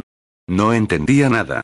Le escribí para desearle suerte en el examen, pasando por alto su mentira, pues sabía que los Bonds no debían revelar sus secretos ni sus actividades, así que en parte, le comprendí, aunque me doliera. Pero yo también le mentía, por tanto no estaba segura de creerme con el derecho a pataleo. Con toda la confusión, Mario, el delegado de mi clase me avisó de que la profesora de medicina legal era baja por gripe. Así que, fui a clase a primera hora y a las nueve me tomé un descanso. Pues mi última clase era a las 12 y en esas horas no tenía ninguna asignatura. Fui a la biblioteca Sterling, me senté en una mesa aislada y puse al día mis apuntes y todos los ejercicios de la semana. De vez en cuando miraba el móvil negro esperando que sonara para saber noticias de Killian, pero no recibí nada. Tenía que dejar de pensar. Debía intentarlo, relajarme, distraerme. Por eso tomé esa decisión. Yo, que estaba en contra de la alcahuetería y el chafardeo, me fui a Barnes and Nobles para estar ahí a las 11, y comprobar, en primera persona, que Taka y Tais cumplían su palabra. Les vi entrar en punto. Me oculté en una de las estanterías de la sección de cómics, y desde ahí pude controlar cada uno de sus movimientos. Ella llevaba sus botas de caña alta, unos tejanos desgastados estrechos que le marcaban la espléndida figura que tenía, y un jersey negro de cuello alto que cubría con una chupa que, sabía, porque la compró delante de mí, que le había costado medio riñón. Se había recogido el pelo rubio con unas trenzas laterales pegadas al cráneo que la hacían parecer algún tipo de celebridad. Sonreí, y no pude dejar de apreciar su belleza. Se había puesto más guapa si cabía para encontrarse con Taka. Qué tonta enamorada es. Susurré. Él la precedía. Él. ¿Qué se había hecho en el pelo? Se había peinado la cresta blanca y cortado los laterales de la cabeza al uno. Taka había llevado un piercing en la ceja que últimamente ya no se ponía, pero aquel día sí. Era un aro negro con una bola plateada, como sus ojos. Era un bandido y sexy personaje salido de las fantasías mangas y animes de las más fanáticas. Vestía con tejanos grises oscuros, unas botas moteras y Star Row, y una sudadera negra de la misma marca con parches metalizados en hombros y codos. Era imposible no mirarlos. Eran tan exóticos que llamaban la atención. Sin mediar palabra, se dirigieron a la zona de cajas, y allí pidieron el encargo que yo les había traído. Lo recogieron, mirando los dos paquetes, previamente envueltos, con muchísima curiosidad, y sin hablar entre ellos, serios y tensos como una vara, se dirigieron a la zona de lectura de la sección de cómics, manga y anime, que era justo donde yo les espiaba desvergonzadamente. Justo detrás de mí estaban las sillas para tomar asiento, y miré por encima del hombro para comprobar que en la esquina más resguardada, en la sección de cómics americanos que no me diría ni un metro de largo por otro de ancho no había nadie. Estaba a dos metros de distancia de las sillas. Corrí a ocultarme en ese lado, al que esperaba que ellos no necesitaran asomarse, entre otras cosas porque los dos estaban obsesionados con el arte japonés, y no con el americano, así que recé porque no me descubrieran y porque no se les despertara de repente las ganas de iniciarse en la ilustración USA. Escuché que los dos se sentaban. Al menos, no había nadie más allí a esa hora, y lo que dijeran lo escucharía perfectamente. Pero no era suficiente para mí. Quería verlo. Me asomé por la estantería como si yo fuera Sully Mike en el cartel cinematográfico de la película Monstruos Sociedad Anónima. Ambos quitaron el papel de regalo con cuidado, y cuando destaparon el tomo por completo, enmudecieron, contemplando las cubiertas con admiración. Tais tenía un brillo extraño en los ojos, como si se fuera a echar a llorar. Itaka se mordía el interior de las mejillas, sin apartar la vista del volumen que con tantas ansias había esperado. Para Tash, el último volumen del manga Noragami Aragoto. En su portada aparecía la diosa Bisamon, en pleno esplendor. Bisamon usaba látigo, pistola y arco. Amaba a su familia, y era protectora con ella. Además, era una rubia despampanante. Ataka, le conseguí un volumen deluxe del Death Note, en el que aparecía en su portada Light Yagami, su protagonista. Solo ellos podían entender el mensaje de esos mangas, y esperaba que dieran con él. Qué tonta es la Hobbit murmuró ella con voz acongojada. Perfecto. Empezaba insultándome. Qué bien. Sí. Confirmó Taka pasando la mano por la cubierta de su libro. Mucho. No añadieron nada más. Era como si les diera miedo hablar. Entonces, Tais echó la cabeza hacia atrás y cerró los ojos, como si luchara contra ella misma. Se forzó en cerrar sus labios con fuerza, pero lo que sentía era superior a ella. Habla, Tais, le dije mentalmente. Ella siempre ha dicho que hay dos personajes perfectos el uno para el otro, pero que viven en universos distintos, en diferentes mangas. Explicó con su voz suave y sexy. Light y Bisamon. Lara siempre me ha dicho que yo soy Bisamon. Se forzó a sonreír. Y a mí me dice que le recuerdo a Light Yagami. Le contó Taka. Para ella, tú y yo somos la pareja perfecta, aunque pertenezcamos a mundos diferentes. ¿La crees? No esperó a que le contestara. ¿Sabes? Le miró con ojos vidriosos. Yo sí me creo Bisamón, Taka. Me lo creo cuando estoy contigo. Esa era mi Tais. De frente. Sin miedos, poniendo toda la carne en el asador, aunque el otro no comiera asado. Era brutal y valiente, por eso la admiraba. Esperé a que Taka se mojara por fin, que aceptara que ella era su chica y que siempre lo había sido. No podía resistirse a esa declaración. O dejaba sus reservas y sus miedos atrás, o perdería su tren para siempre. Lo veía en la convicción de Tash, en su perfil sereno.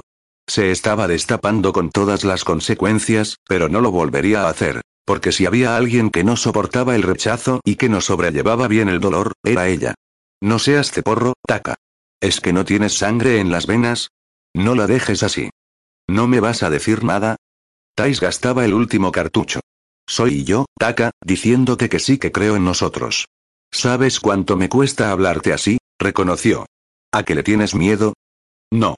Él la cortó sin más. No es miedo. Es pavor. Los ojos plata de Taka se clavaron en los turquesa de Tais. Es terror. Me, aterrorizas. El miedo es bueno. Quiso tranquilizarlo ella queriendo tocarlo. Pero Taka se apartó, dejándola descolocada. Necesito estabilidad. Calma. Porque mi mente de por sí es un auténtico caos que me empuja a cruzar todos los límites habidos y por haber. Tengo ideas de delincuente, estoy fichado a niveles legales en varios países y aún así sigo jugándomela por la gente que quiero y que me importa. Sonrió sin ganas, como si no tuviera otra salida que no fuera el rechazarla. Y tú eres todo lo opuesto a la calma que busco. Lo contrario de la discreción. Me, me aceleras. Y, necesito a alguien que me frene, que me diga que lo que hago no está bien. Que me detenga cuando crea que estoy por encima del bien y del mal. Por mi bien. Por el honor de mi familia. ¿Lo entiendes? Ella tragó saliva. Era como si no hubiera oído bien. ¿Qué? La voz de Tai se rompió, y a mí, al oírla, se me partió el corazón por ella. Taka no podía hablar en serio. Mi amiga no osaba a moverse. Estaba petrificada. Eres gasolina, Tash, y yo a tu lado soy una cerilla. Puedo ser tu amigo, pero no me puedo relacionar más, no como, no puedo darte más que eso, porque si cruzo esa línea, me volvería loco intentando protegerte. Ya lo hago, y no soy tu novio ni tu pareja. Tai se levantó de la silla. Lo miró como si no lo reconociera. Sus lágrimas bañaban sus mejillas y la barbilla le temblaba. Jamás la había visto así, y sentí que violaba su intimidad en esa esquina. Que vulneraba su persona. Quise correr y abrazarla para decirle que todo iba a pasar, pero mis pies no se movían, imantados al suelo por la crudeza de aquella escena. Me protejo sola, gracias. No me hagas reír. ¿Qué clase de impostor eres tú? ¿No soy buena para ti, Taka? ¿Eso, eso me has dicho? Sus sollozos eran desoladores. Taka se levantó, roto y asustado por verla así. Para él era tan sorprendente como para mí comprobar que esa reina también lloraba. ¿Cómo lo sabes? Le preguntó herida en su orgullo. ¿Eh, puto japonés clasista? Madre de Dios. Se iba a armar. ¿Crees que voy a manchar el honor de tu familia? No he dicho eso, ¿Cómo sabes que no soy buena para ti, si nunca, en estos años que hace desde que nos conocemos, has tenido el valor y las agallas de venir a buscarme y de reclamarme? Soy buena para que me repases de arriba a abajo, para que me regañes por enseñar demasiado, dijo enfurecida, para que te metas conmigo o me acuses de calentar al personal. Para eso sí soy buena. Estaba tan decepcionada que sus palabras provocaban el mismo vacío que ella sentía. Soy buena para que me digas que soy una fresca porque sencillamente otros sí se atreven a acercarse a mí y yo a ellos, pero no soy buena para que tú es el paso, a pesar de ser la única que te pone caliente. Cállate. No me da la gana. Ya no eres nadie para decirme que me calle. ¿Cómo sabes que no soy buena para ti si nunca me has tenido? Repitió partida en dos. ¿Cómo, maldito hipócrita? Tash, por favor, no te pongas así. Yo, se levantó y se pasó la mano por la cresta. Estaba nervioso y desubicado. Ella le agarró del cuello de la sudadera y estar, y tiró de él como si fuera a darle un puñetazo de igual a igual. ¿Sabes? Sus rostros estaban a un suspiro de distancia. No tienes derecho a valorarme así, si ni siquiera has probado la mercancía. Pero tranquilo, voy a darte un poco. Ella lo estampó contra la librería, movida por la fuerza que le otorgaba el punto honor y el orgullo, y le dio un beso de tornillo con mordisco incluido que dejó lívido y tieso a Taka. El beso fue largo, intenso, lleno de sentimiento y cuando él cedió por fin a sus instintos e intentó rodearla con sus brazos para pegarla a su cuerpo, Tais le soltó como si tocarlo le provocara urticaria y asco. Ella se pasó el antebrazo por la boca para borrar ese beso. Me fijé en que él tenía el labio hinchado y una gotita de algo parecido a la sangre. Era una vampira. Y había dejado seco a Taka, que respiraba acelerado, mirándola como si fuera una aparición o algo que nunca antes había visto. Como si la viera por primera vez. Ahora. Le dijo Tais con ojos fríos, a pesar de sus mejillas sonrosadas por la pasión. Ahora, Japo, puedes valorar si soy buena o no para ti. Aunque el veredicto ya no me importe. Se dio la vuelta, agarró el libro que yo le había regalado, y lo abrazó contra su pecho. Si lo que quieres es que alguien te frene, es obvio que yo no soy esa persona, porque me niego a obligar a alguien a ser quien no es. Se acabó. Sentenció sonriendo a pesar de las lágrimas en sus ojos. Te juro que sea como sea se me va a quitar esta tontería que tengo contigo. He sido una estúpida. Se rió de sí misma. Muy estúpida. Ves, incluso yo puedo hacer el ridículo con un chico. Ya puedes ponerte la medalla. Alzó la barbilla y se echó el pelo hacia atrás con la dignidad y la fortaleza de una diosa. Has hecho que pierda cualquier interés en ti, Taka. De ahora en adelante, solo amigos. Era una advertencia mezclada con amenaza y juramento. Daba miedo. Yo la creería a ciegas. Te lo prometo. Voy a hacer lo mejor para ti. Él aún volvía a la tierra después de ese beso. Se incorporó, estudiándola con fijación, sin parpadear. Pero, escúchame bien. Le señaló dando un paso hacia él. No quiero ni ver una mirada reprobatoria, ni escuchar un comentario hiriente, ni un insulto cada vez que veas que no te hago caso, o que hablo con otro. Porque ese es mi derecho. Hablar con quien quiera, y confiar en que haya valientes, que sí se atrevan a apostar por mí. Tú, en lo que a mí respecta, ya no tienes ningún derecho. Te he permitido mucho, pero eso ya se ha acabado. Adiós. Ella se fue como un vendaval. Su pelo rubio dejó una estela dorada a su paso. Yo me aplasté contra la esquina, y me cubrí el rostro con un cómic de Supergirl, rezando, esperando que no me descubriera. Taka arrastró los pies hasta la silla y se dejó caer en ella. Después, apoyó los codos en las rodillas y ocultó su rostro entre sus manos. Debía tener su momento de meditación, tenía que recapacitar sobre lo memo que era por dejar ir a Thais así. Era un error. Ellos eran mi pareja platónica favorita. Pero no contaba con que Light tuviera miedo del resplandor de una diosa como Thais. Esperaría en esa esquina hasta que Taka se hubiera hartado de fustigarse. Y supuse que estaría mucho rato así, porque un tren como aquel no podía dejarse escapar como él había hecho. Ni siquiera hizo el amago de subirse.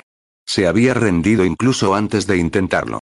Me puse de lado de mi amiga y deseé que Taka se estuviera flagelando durante mucho tiempo. Pero algo me decía que ya se encargaría ella de recordárselo siempre que tuviera oportunidad. Y no como antes. Esta vez, Thais aprendería a usar la indiferencia como arma arrojadiza. Y no tendría compasión. Cogí mi bici, y regresé a la universidad después de que Taka se fuera de la librería. Y tuvieron que pasar 30 largos minutos para ello. Mucho tenía que pensar. La clase del profesor Donovan fue muy entretenida, aunque lo cierto era que yo tenía la cabeza en otra parte. Demasiadas cosas que me distraían. Killian seguía sin dar señales de vida y empezaba a disgustarme. Estaba muy raro desde ayer por la tarde. Señorita Clement. Salí de mi cabeza y me centré en el aula. Donovan estaba entregando unos trabajos de primeros análisis e identificación de un asesino mediante una opinión escrita. Nos presentó un caso. Se encontraba un cuerpo sin vida en medio de un camino de un parque de una zona residencial en Chicago. La víctima presentaba una serie de características. Solo con eso, debíamos elegir de una lista de asesinos quien había podido ser. Nos pasó un vídeo montaje en la clase anterior en la que podíamos ver el barrio en el que sucedió y las pruebas que habían reunido los judiciales y forenses. Ese ejercicio me recordó al Cluedo o a Misterios de Pekín. El profesor Donovan tenía la virtud de hacernos trabajar en algo sórdido y tomárnoslo como algo didáctico y entretenido. Lo hice en poco tiempo, porque me pareció más que evidente quién había sido el culpable. Sí, profesor. Me llama mucho la atención su raciocinio y su observación. Su ejercicio ha sido perfecto. Menos mal. Me alegraba saberlo. Pero no logro comprender, subió las escaleras hasta el lugar en el que yo estaba sentada y me miró expectante. Sus ojos inteligentes y maduros para alguien tan joven tenían muchísimo carisma, como, con tan poca información de la que disponía, pudo acercarse tanto a los resultados oficiales. ¿Resultado oficiales? Preguntamos todos sorprendidos. Sí. El caso en el que han trabajado es un caso real. El caso Ressler del 2006. Nos explicó orgulloso. Bienvenidos a la carrera de criminología, abrió los brazos divertido, donde, por pura casualidad, se estudian crímenes y procedimientos criminales. Nos echamos a reír. Era muy sarcástico. ¿Y bien? Continuó con mi interrogación. ¿Cómo lo ha hecho? Yo carraspeé, y sin quitarme las gafas, fijé mis ojos en la pantalla de mi iPad Pro a modo de ordenador. Se trataba de que trabajáramos con un perfil. Usted nos dio a elegir entre 10 asesinos. Repasé mi propio trabajo en la pantalla. Cinco mujeres y cinco hombres. De ellos, dos de raza negra. Lo que hice fue basarme en el método inductivo.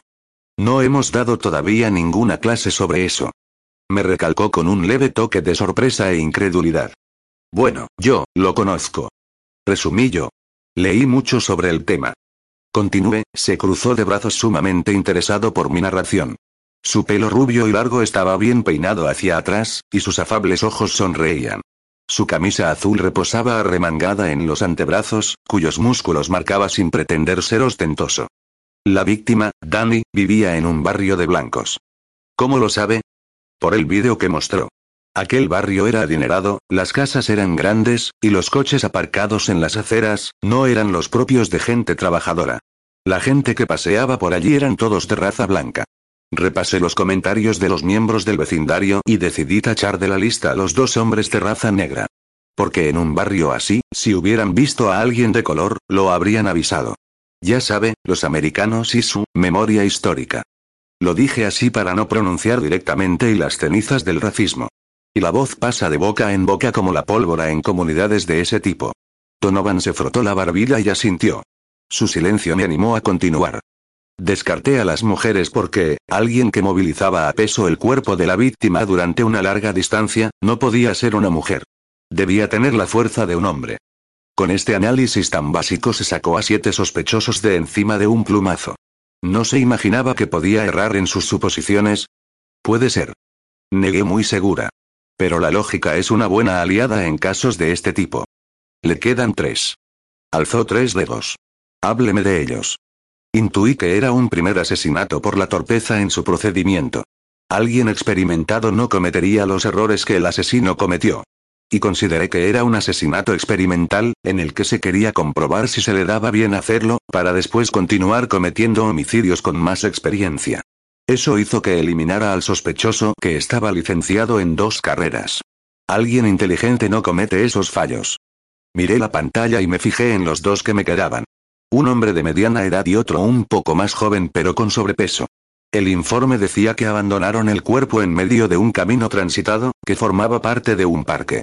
El sospechoso con sobrepeso, tenía un informe de salud que señalaba que era alérgico al polen y a la hierba. El parque estaba lleno de ambos. Así que alguien como él procuraría estar bien lejos de un parque. Lo que me dejaba solo al señor de casi 60 años. Su edad coincidía con lo que sugería el abandono del cuerpo de aquel modo. ¿Qué quiere decir? Me preguntó Donovan. Que no pudo cargar con el peso durante tanto tiempo, y lo dejó ahí, en medio, porque estaba agotado, echando por tierra todo su plan. Mis compañeros de clase se rieron, tomándoselo a broma, pero yo hablaba muy en serio. Donovan dejó caer sus párpados un par de veces, y después afirmó de acuerdo conmigo. Eso es. Reafirmó mis conclusiones. El ejercicio se trataba de que, con solo esas pruebas visuales que yo os facilité, lograseis hacer un perfil del asesino. Lo habéis hecho bien. Dijo mirándome a mí por último. Después me señaló y sacudió el dedo con intriga. Estoy esperando verla en acción con la metodología del perfil. Debe ser muy interesante ver cómo sintetiza todo. Yo también estaba deseosa de verme en acción, y de que Donovan nos explicara cómo se procedía mejor ante el análisis de una escena de un crimen de principio a fin. Capítulo 12. Me entró agua hasta por las orejas. El entrenamiento de la apnea es muy chungo. Así que, Lara, vas a tener que acompañarme a la piscina la próxima vez, porque no pienso quedarme inconsciente de nuevo. Amy había tenido una mala experiencia en la piscina olímpica del pabellón universitario, pero nos hacía reír el modo en que nos lo contaba a Taka y a mí.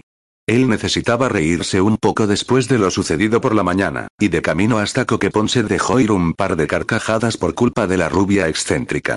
Nos dirigíamos a la selva para grabarla con un dron más grande y poder espiar y localizar todos los lagos, ríos, cuevas, altiplanos, llanuras y precipicios de aquel lugar eso, o te prometo que compro una tina para la habitación, y nos metemos las dos para desarrollar los pulmones. Y cuando te vea azul te saco. Y al revés. ¿Te parece? Debes aprender a escuchar tu cuerpo. Si te encontrabas mal debiste salir antes. Le recriminé. ¿Y qué voy a saber yo? replicó. Estar sin respirar ya me hace sentir mal. Pasó diez segundos, y creí que me iba a morir. Me ardían los pulmones desde el principio. Simplemente, no logré identificar cuando se volvió peligroso para mí. Intentaremos por todos los medios que no tengas que hacer esa prueba en la selva, Amy. Taka la tranquilizó. No vamos a correr riesgos. Os lo agradezco. Pondré todo de mi parte para estar dispuesta a todo. Pero no prometo nada. Por cierto, miró el retrovisor, ¿dónde está mi Barbie? No ha podido venir. Contesté yo al ver que Taka se quedaba pensativo mirando el paisaje por la ventana. Tiene que hacer un trabajo con varios de su clase, y va a estar el fin de semana ocupada. Lo tienen que presentar el lunes. Coca Ponset desde New Haven hasta aquel enorme parque forestal habían 50 minutos. Una vez en la selva, nos dimos cuenta de lo inmenso que era, de los bosques frondosos que la conformaban, y que la cámara del inmenso dron grababa con total nitidez, metiéndola por los rincones más insospechados. A cada imagen que el dron detectaba, Taka marcaba el mapa del lugar con una indicación. Después de grabarlo al completo, tendríamos toda la zona pasada a papel y podríamos estudiarla mejor. Taka. Le dije mientras él marcaba un precipicio en el mapa. ¿Qué? ¿Cómo ha ido en la librería con Tash? Él dejó ir el aire por la nariz, y se colgó el lápiz con el que marcaba todo, detrás de la oreja. Tu encerrona ha ido como el culo. ¿Mi encerrona? Sí, joder. Los libros son geniales. Tu indirecta sobre Light y la diosa ha estado muy bien. Pero Taisi y yo, sacudió la cabeza y volvió a concentrarse en la pantalla del mando de control. Hemos quedado como amigos. ¿Como amigos? Tú y ella sois de todos menos amigos. Él no tenía ganas de continuar con la conversación. Pues ahora creo que sí. Pero es lo mejor. ¿Lo mejor para quién? Para mí. Aunque tenía cara de no creerlo. Ya. Espero que estés seguro de eso, porque Tais nunca más va a volver a ti. Gracias por recordármelo. De nada. Le di una palmada un tanto irónica en el hombro. Vamos a seguir con esto. Me pidió Taka. No quería hablar más. Lo cierto era que parecía bastante atormentado. Hay mucho que hacer. Está bien. En ese instante, el móvil que me regaló Killian sonó. No me imaginaba que allí hubiera cobertura. Pero al parecer así era. Abrí la carcasa y leí el mensaje que me había dejado. De Assassin. Hola, cachorrita. De Lara. Hola. Por fin sé algo de ti. De Assassin. Sí. Lo siento. Tenía mucho que hacer. ¿Me has echado de menos? Anda con lo que me venía, a cada momento pensaba en él. Si eso era echarle de menos, entonces, sí. Mucho. Pero no se lo diría. De Lara, un poco. ¿Cómo te ha ido el examen? De Assassin, bastante bien. De Lara, ¿de qué asignatura era? De Assassin, farmacología general. De Lara. Ah, ¿tú me has echado de menos? De Assassin, emoticono ángel. Un poco. Sonreí. De Assassin, esta tarde hay partido en el pabellón de hielo. Jugamos contra Pensilvania. ¿Vendrás a verme? Un partido de hockey. El primero al que iría a ver a Killian. Me moría de ganas y me iría bien para distraerme y centrarme en otras cosas. Él era el capitán del equipo, así que estaría bien verle en acción. De Lara, claro. No me lo perdería por nada del mundo. Además, quiero ver cómo mueves ese palo. De Assassin. Emoticono cara de susto. ¿De qué estamos hablando? De Lara. Eres un cerdo. De Assassin. Yo, Tú, que dices guarradas. Mi palo se llama Stick. De Lara. Emoticono cara pensativa. ¿Tu palo tiene nombre? De Assassin. ¿En serio, de qué palo estamos hablando? Yo dejé ir una carcajada y me cubrí la boca al ver que Amy y Taka me miraban como si estuviera loca. De Lara. ¿A qué hora hay que estar en el pabellón? De Assassin. A las 7. ¿Te podré ver antes para que me des un beso de buena suerte? Sabía la cara de estúpida enamorada que estaba poniendo, pero me dio igual. Miré el reloj, eran las tres y media. Habíamos comido durante el trayecto en coche, y no sabía cuánto rato más íbamos a estar ahí. Taka. ¿A qué hora crees que podremos estar en New Haven? El japonés hizo cálculos mentales y valoró lo que teníamos que hacer para estar listos lo antes posible. Nos quedan un par de horas más aquí. ¿A las seis y media? Pregunté. Muy justo. Contestó. Escribí a Killian de nuevo. De Lara, me verás en el pabellón. Antes no. Estamos, entrenando. Estaré animándote como una loca. De Assassin. De acuerdo, preciosa. Te buscaré. ¿Puedo invitarte a cenar esta noche? De Lara, puedes. De Assassin. Iremos a un restaurante que te encantará. Me mordí el labio inferior, y sentí como mis pies dejaban de tocar tierra firme. Ese chico iba a acabar conmigo. De Lara. Vale. De Assassin. Cuando acabe el partido y me duche, te diré dónde quedaremos para que te pase a buscar. Acaté sus órdenes. Killian y yo llevábamos nuestra relación en secreto y debíamos movernos con tiento, para no tener sorpresas desagradables ni ser excesivamente observados. Ni a mí me interesaba ni a él tampoco. De Lara. Te veo después. Suerte. Emoticono con unos labios. De Assassin. Emoticono cara con un beso. A ver, novata. Exclamó Amy con una brújula en mano y un mapa que nos había facilitado Taka a cada una. ¿Me ayudas o vas a seguir hablando con tu novio y poniendo cara de fan loca de Justin Bieber? Cerré el móvil y bizqueé. Estás celosa porque Justin me ama. Bromeé con ella andando hasta su disposición. Sigue amándolo. Amy soltó una carcajada. Que mientras tú lo amas, yo me lo tiro. Las dos nos internamos en el bosque, cogidas la una a la otra, disfrutando de nuestros piques.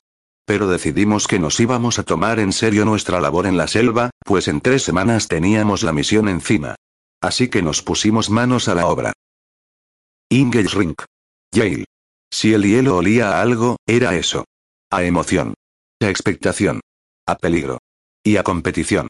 Amy y yo estábamos en las gradas, con nuestra camiseta de los Bulldogs, dispuestas a animar al equipo local. Los jugadores iban y venían a través de la pista con una pericia y una elegancia digna de los mejores patinadores. Llevaban cascos, protectores bucales, hombreras, y unos patines azul oscuro que me parecían amenazantes, como los de ruedas en línea. La equipación local tenía la camiseta y los pantalones azules, iguales que el casco, en cuya parte superior había grabada una enorme AY. El stick era blanco y negro y había escrito en letras blancas la palabra Bauer. Ahí estaba Killian. El 19. Con una C blanca de capitán sobre el pecho derecho, a la altura del corazón. Se encargaba de animar a todos, de hablarles, y de mirar de vez en cuando al equipo rival, todo ello deslizándose sobre la pista como un ángel. No pretendía que me viera. El estadio estaba abarrotado y él no sabía dónde me iba a sentar, así que dudaba que me encontrase entre tanta gente. No obstante, él tampoco hizo ningún amago de mirar a las gradas para localizarme. Como fuera, quería disfrutar de ese partido. Llevaba la gorra de Yale, la sudadera y cantaba el himno como todos, porque ya me lo había aprendido. Era una más. Amy, a mi lado, me animaba cada vez a cantar más alto, y nos reíamos mucho con nuestros desafines. Quería pasarlo bien y ver a Miyasa sin repartir leña al equipo rival. Pero algo estropeó mi momento. Algo que me incomodó mucho y me hizo sentir mal. Me quedé congelada, como la pista. Hubo un momento en el que Killian, cuando quedaban tres minutos para empezar el partido, se dirigió al banquillo, protegido por ventanas de cristal. Detrás, los seguidores universitarios golpeaban el panel para animar a sus jugadores. Él estaba ahí. No sabía lo que iba a hacer, pensaba que se ataría mejor los patines, o recolocaría de una manera más correcta sus protecciones. Pero no. Había una chica rubia entre la multitud, justo detrás del banquillo. Era Sherry. Era ella a la que miraba. Se me hizo un nudo en la garganta, y la sangre desapareció de mi rostro. Killian la vio y se dirigió a ella. Se quitó el casco y solapó la mano enguantada al cristal. Sherry rió y le dijo algo, apoyando su mano en el otro lado del cristal, como si ambos se tocaran, como si así pudieran transmitirse fuerzas y estar en contacto. Él se echó a reír por algo que ella le dijo y ella hizo lo mismo, contestándole, sin apartar sus manos del cristal. Después, con una sonrisa, se colocó de nuevo el casco, se despidió de ella, y volvió al campo. Amy, a mi lado, estaba igual de tensa que yo. Se metió un fajo enorme de palomitas en la boca mientras lo mataba con la mirada. Me miró de reojo, y capté que no sabía muy bien qué decirme. Mejor que no me dijera nada, porque me sentía fatal. Me sentí poca cosa. Nada. Sherry tenía un lugar privilegiado detrás del equipo de Yale. Killian se había quitado el casco para hablar con ella, se habían reído y por un momento pareció que eran pareja. Con esa actitud todos creerían que lo eran. El fuego me ardió en el centro del pecho, y tuve que apretar los dientes para no echarme a llorar ahí como una nenaza.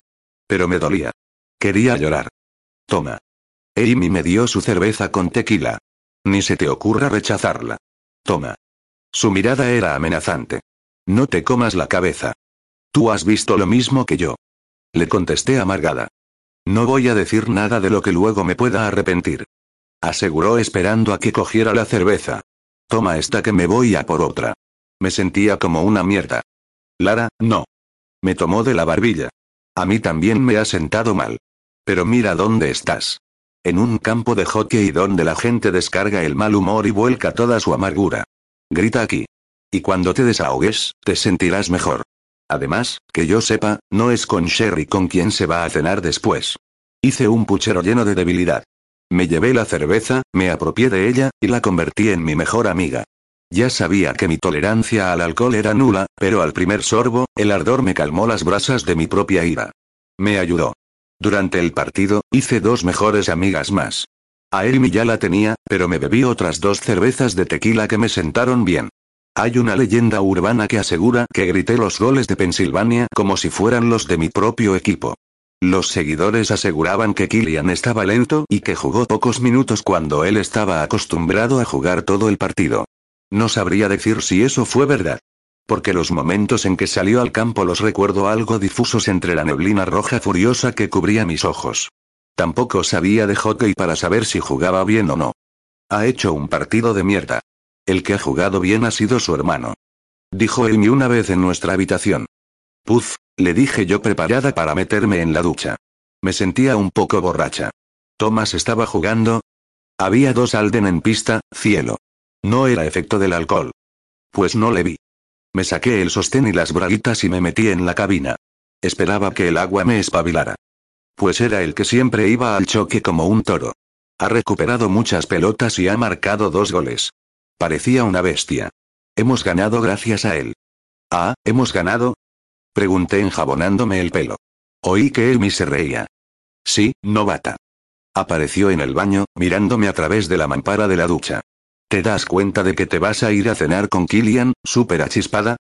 Arqueó sus cejas rubias. Me doy cuenta. Contesté. ¿Me haces un favor? No sé yo, si estoy para hacer favores a nadie. Abrí la boca, y dejé que el chorro de agua me inundara. La verdad es que estoy hecha mierda. ¿Y qué? Nada. ¿Qué favor quieres? Graba la cena con tu móvil. Creo que puede ser muy divertida. ¿Divertida? Amy no tenía ni idea de cómo era yo enfadada. De hecho, ni siquiera yo me conocía en esas condiciones. Porque no sabía lidiar con mis celos ni con el dolor que provocaba mi Kelpie en mi corazón. Era mucho más sensible y vulnerable, de lo que me imaginaba. Elegí un vestido de Miss Selfridge con hombros al descubierto, de color negro. Me puse los zapatos negros de Guess de tacón, y me recogí media parte del pelo y la otra la dejé suelta. Me maquillé. Los ojos ahumados y los labios bien perfilados y rojos. Rojos como nunca los había llevado. Se va a volver loco. Me dijo Amy. No dejará de mirarte la boca. La verdad. No me importaba. Quería sentirme guapa, segura de mí misma, y aquel atuendo era justo lo que quería. Le quité la etiqueta, porque era una de esas prendas nuevas que Gemma, mi pijastra, había incluido en uno de los maletones que me había comprado. Quedé con Killian en la misma esquina que cuando me vino a buscar en moto. Allí siempre había menos gente, y era un lugar más seguro para que nadie le viera conmigo. Arreglada con mis tacones y mi vestidito, mi bolsito de noche, y cubierta con una chaqueta de piel, le vi llegar en su Porsche. Los faros me cegaron parcialmente, y se detuvo a mi lado en la calzada. Abrió la puerta para que entrara. Yo me senté dignamente, todo lo que mi mareo me permitía, y me quedé muy tiesa en el asiento de piel. Hola. Miré al frente, abrochándome el cinturón. Hola, preciosa. Contestó él mirándome fijamente. Tenía la canción de Lisa Ajax puesta, y repiqueteaba el ritmo en el volante con los dedos. Give me that, boom bara bara boom bang. Te veo, y es justo lo que escucho en mi cabeza. Boom bara bara boom bang. Le devolví la mirada, me obligué a sonreír, y volví a mirar al frente. ¿Estás bien? Me preguntó. De maravilla. Contesté. Carraspeé para relajar el nudo de mi garganta. ¿A dónde me llevas? Ahora verás. Sonrió, y no le quise ni mirar porque estaba tremendo. Su camisa larga y blanca impoluta, sus pantalones tejanos bien arraigados a su piel, tenía tanta percha que era pecado vestirlo. Tewich. Así se llamaba el restaurante donde fuimos. Apropiado. Muy apropiado. Sabía que contestaba a sus preguntas con respuestas escuetas, pero no podía quitarme de la cabeza la imagen de Sherry y él sonriendo y teniendo contacto en público, cuando a mí me escondía a ojos de todos. Sé que eso era lo que habíamos acordado, pero eso no quería decir que fuera justo. Ese restaurante era pequeñito, para no más de 10 comensales, y lo cierto era que estábamos solos. Solos en el local, cuyo mirador daba al mar y mostraba una preciosa vista nocturna de las zonas portuarias de New Haven. Estaba decorado de manera muy cálida, y tenía un reservado oculto en un altillo, el cual se separaba del salón principal, por una enorme pecera con medusas que cambiaban de color, y cuyas picaduras eléctricas eran mortales. Podía quedarme hipnotizada mirándolas, porque eran bellísimas. The Witch era un restaurante especial, cuya decoración parecía mágica, llena de escobas, de piedras de colores, de duendes que sujetaban velas, y setas rojas y blancas en cuyo interior aguardaba un delicioso pica pica. No me imaginaba a Killian en un restaurante así. Él era más serio, más estricto, de líneas más frías y solemnes. Aquel era un lugar de fantasía y locura, en el que a mí me encantaría perderme. El camarero nos dejó en el reservado, y Killian me retiró la silla. Señorita, me miró como si fuera la única chica en el mundo. Pero estaba enfadada. Y no me deshice como de costumbre. Eres todo un caballero. Le dije con retintín, tomando asiento y pegando mi vestido a mis piernas. Lo soy. Asintió él. ¿Vienes a menudo por aquí? No. Es la primera vez. Claro. Era un restaurante en el que no lo pudieran conocer, para que ambos estuviéramos tranquilos. Me quedé pensando en las palabras de Thomas, en si eran ciertas o no. ¿Hasta cuándo teníamos que estar ocultándonos él y yo? Y, en el fondo, ¿por qué lo hacíamos? Nos protegíamos el uno al otro de las habladurías y de la intromisión de la cúpula. Y debía asumirlo lo antes posible, porque de lo contrario no sabría lidiar con la situación. Quería que estuviéramos solos. Elevé mis cejas, y abrí la servilleta de tela blanca para colocármela sobre las piernas. El mundo es un lugar con gente por todos lados. Dije yo con la expresión facial de un calamar. ¿Qué quieres decir? Eso. Que hay gente en todos lados. Killian achicó los ojos, medio sonrió por debajo de la nariz, y entrelazó sus dedos para apoyar sus codos en la mesa. ¿Qué te pasa? Cuéntamelo. Nada. Ya te lo he dicho. Estás enfadada. Picada, diría yo. ¿Por qué? ¿Me viste en la grada? ¿Me buscaste? No te vi. Te busqué mientras estuve en el banquillo. Pues debiste tener mucho tiempo para hacerlo, porque apenas saliste. Eso sí le molestó. Su mandíbula se tornó pétrea y el oro de sus ojos se apagó. Me sentí mal por eso, pero ya de perdidos, al río. Además, aún me sentía un tanto afectada por las cervezas. ¿Tan malo es el capitán de los Bulldogs? Me encontré mal. Contestó abriendo la carta para mirar los platos sin demasiado interés. No sé de hockey. Le aclaré. Pero oí que decían que estabas lento, pesado, y que no ibas al choque. Sí. Puede ser. Creo que estoy incubando algo. Hay varios del equipo resfriados. Tu hermano no. Killian cerró la carta de golpe, y musitó un ya sé lo que quiero. ¿Qué vas a pedir? Tomás ha hecho un partidazo. No le tiene miedo a nada. La gente decía maravillas de él, creo que las ensaladas tienen muy buena pinta. Porque él no es el capitán, se puso el equipo a las espaldas y, ¿viste cómo corría? Lara. Su tono brusco me cortó de golpe. Si quieres llamo a mi hermano para que te firme un autógrafo. Tenía el ceño fruncido, la mirada acerada y ojerosa. No me había fijado en ello. Estaba guapísimo, tenía un brillo febril en los ojos, pero sí que parecía cansado. No quiero un autógrafo de Thomas. Contesté yo sin saber controlar mis emociones. Pero Sherry sí quería un autógrafo tuyo. A mí no me buscaste, pero sí hablaste con Sherry delante de todos. Al decir aquello, la actitud de Killian cambió. Las manos que tenía como puños se relajaron a cada lado de la cubertería. Las arrugas desaparecieron de su frente. Parpadeó una vez y fue como si recibiera una visión. ¿Es por eso? Por eso estás así. ¿Tú qué crees? Le dije inclinándome hacia adelante. ¿Crees que es plato de buen gusto ver que, Lara? Su mano salió disparada para posarse sobre la mía. No hagas eso. No haga el que. Míranos. Eché un vistazo al reservado. Tenemos que estar escondiéndonos, mientras Sherry, que es la supuesta chica que eligieron para ti, puede acercarse a ti, tontear contigo, sonreírte. Se me iba la voz por momentos. Como si fuerais novios. ¿Y yo? ¿Hasta cuándo va a durar esto? Hasta que acabe la misión. ¿Por qué? ¿Por qué hasta entonces? Dijiste que confiabas en mí. Me echó en cara disgustado. Y confío. Pero no soporto que puedas estar con ella así, y conmigo no. Se me rompía la voz, así que decidí callarme. Lara, Sherry sigue siendo mi amiga. Ella ya sabe que entre nosotros no va a haber nada. ¿Y cómo sé yo eso? Actuáis como si todavía tuvierais algo, y lo hacéis delante de todos. Protesté. Tú y yo tenemos un secreto. Nuestra relación es nuestra. Me explicó queriendo que le entendiera. Y me encanta nuestro secreto. Pero no puedo ser de piedra con según qué cosas, me limpié las lágrimas con el índice antes de que me mancharan las mejillas. No llores. Por favor. Me suplicó lamentando toda la situación. Estiró el brazo hacia mí, y entonces se quejó. Se detuvo en seco. Creyó que no me iba a dar cuenta, pero lo vi. Se le perló la frente de sudor y tragó saliva. Pretendía tenerlo todo bajo control. ¿Killian? Pregunté asustada, levantándome de la silla. ¿Tan mal te encuentras? Estoy bien, tranquila. He debido coger frío, y siento la espalda muy contracturada. Alargué mi mano hasta su rostro y la posé en su frente. Estaba ardiendo. Killian. Tienes mucha fiebre. Le reproché. ¿Por qué no has dicho que preferías quedarte en tu casa?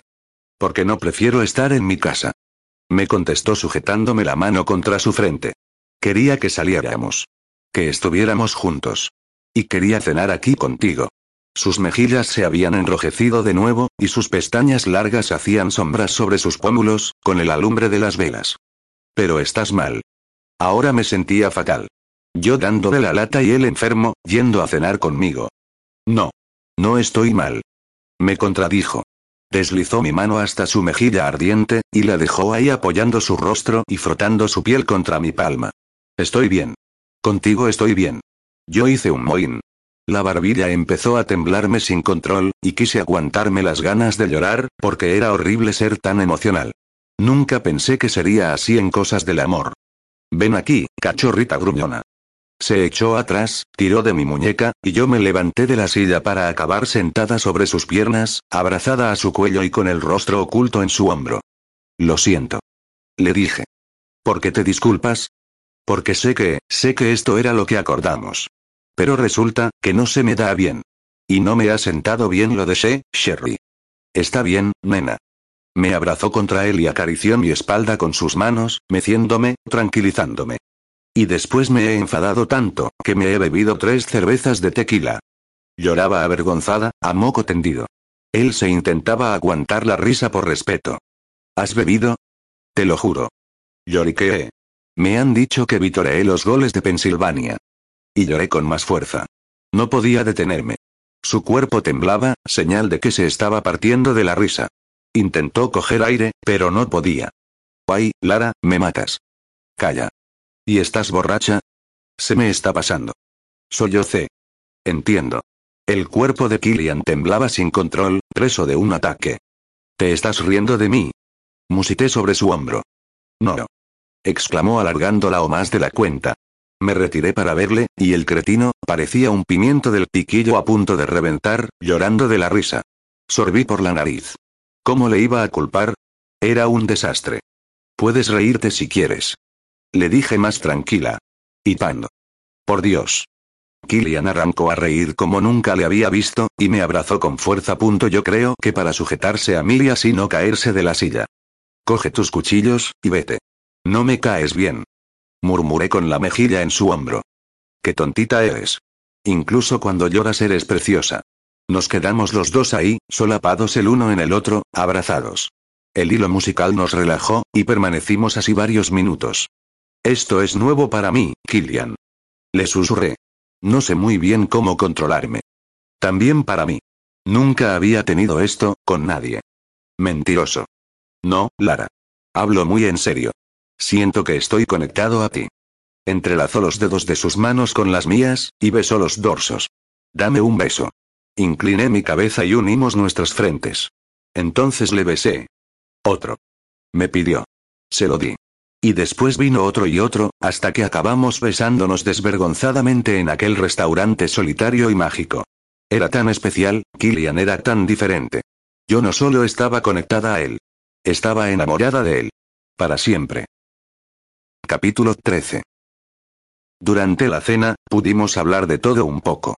Incluso de esos temas que parecían vetados entre nosotros. No pedimos vinos, solo agua y Pepsi Light. Nos sirvieron ensaladas, pastelitos de patata y brócoli, y brochetas de gambas con una salsa deliciosa. Killian era tan atento e intenso que a veces tenía que dejar de mirarlo. Me hacía reír con tonterías absurdas hasta que casi me daba agujetas. Pero era cuando se ponía serio, cuando se abría y hablaba con honestidad, cuando me desarmaba de verdad. Hablé con los padres de Luz. Me dijo pinchando lechuga y tomate de la ensalada. Todo mi interés se centró en eso. No hay novedades.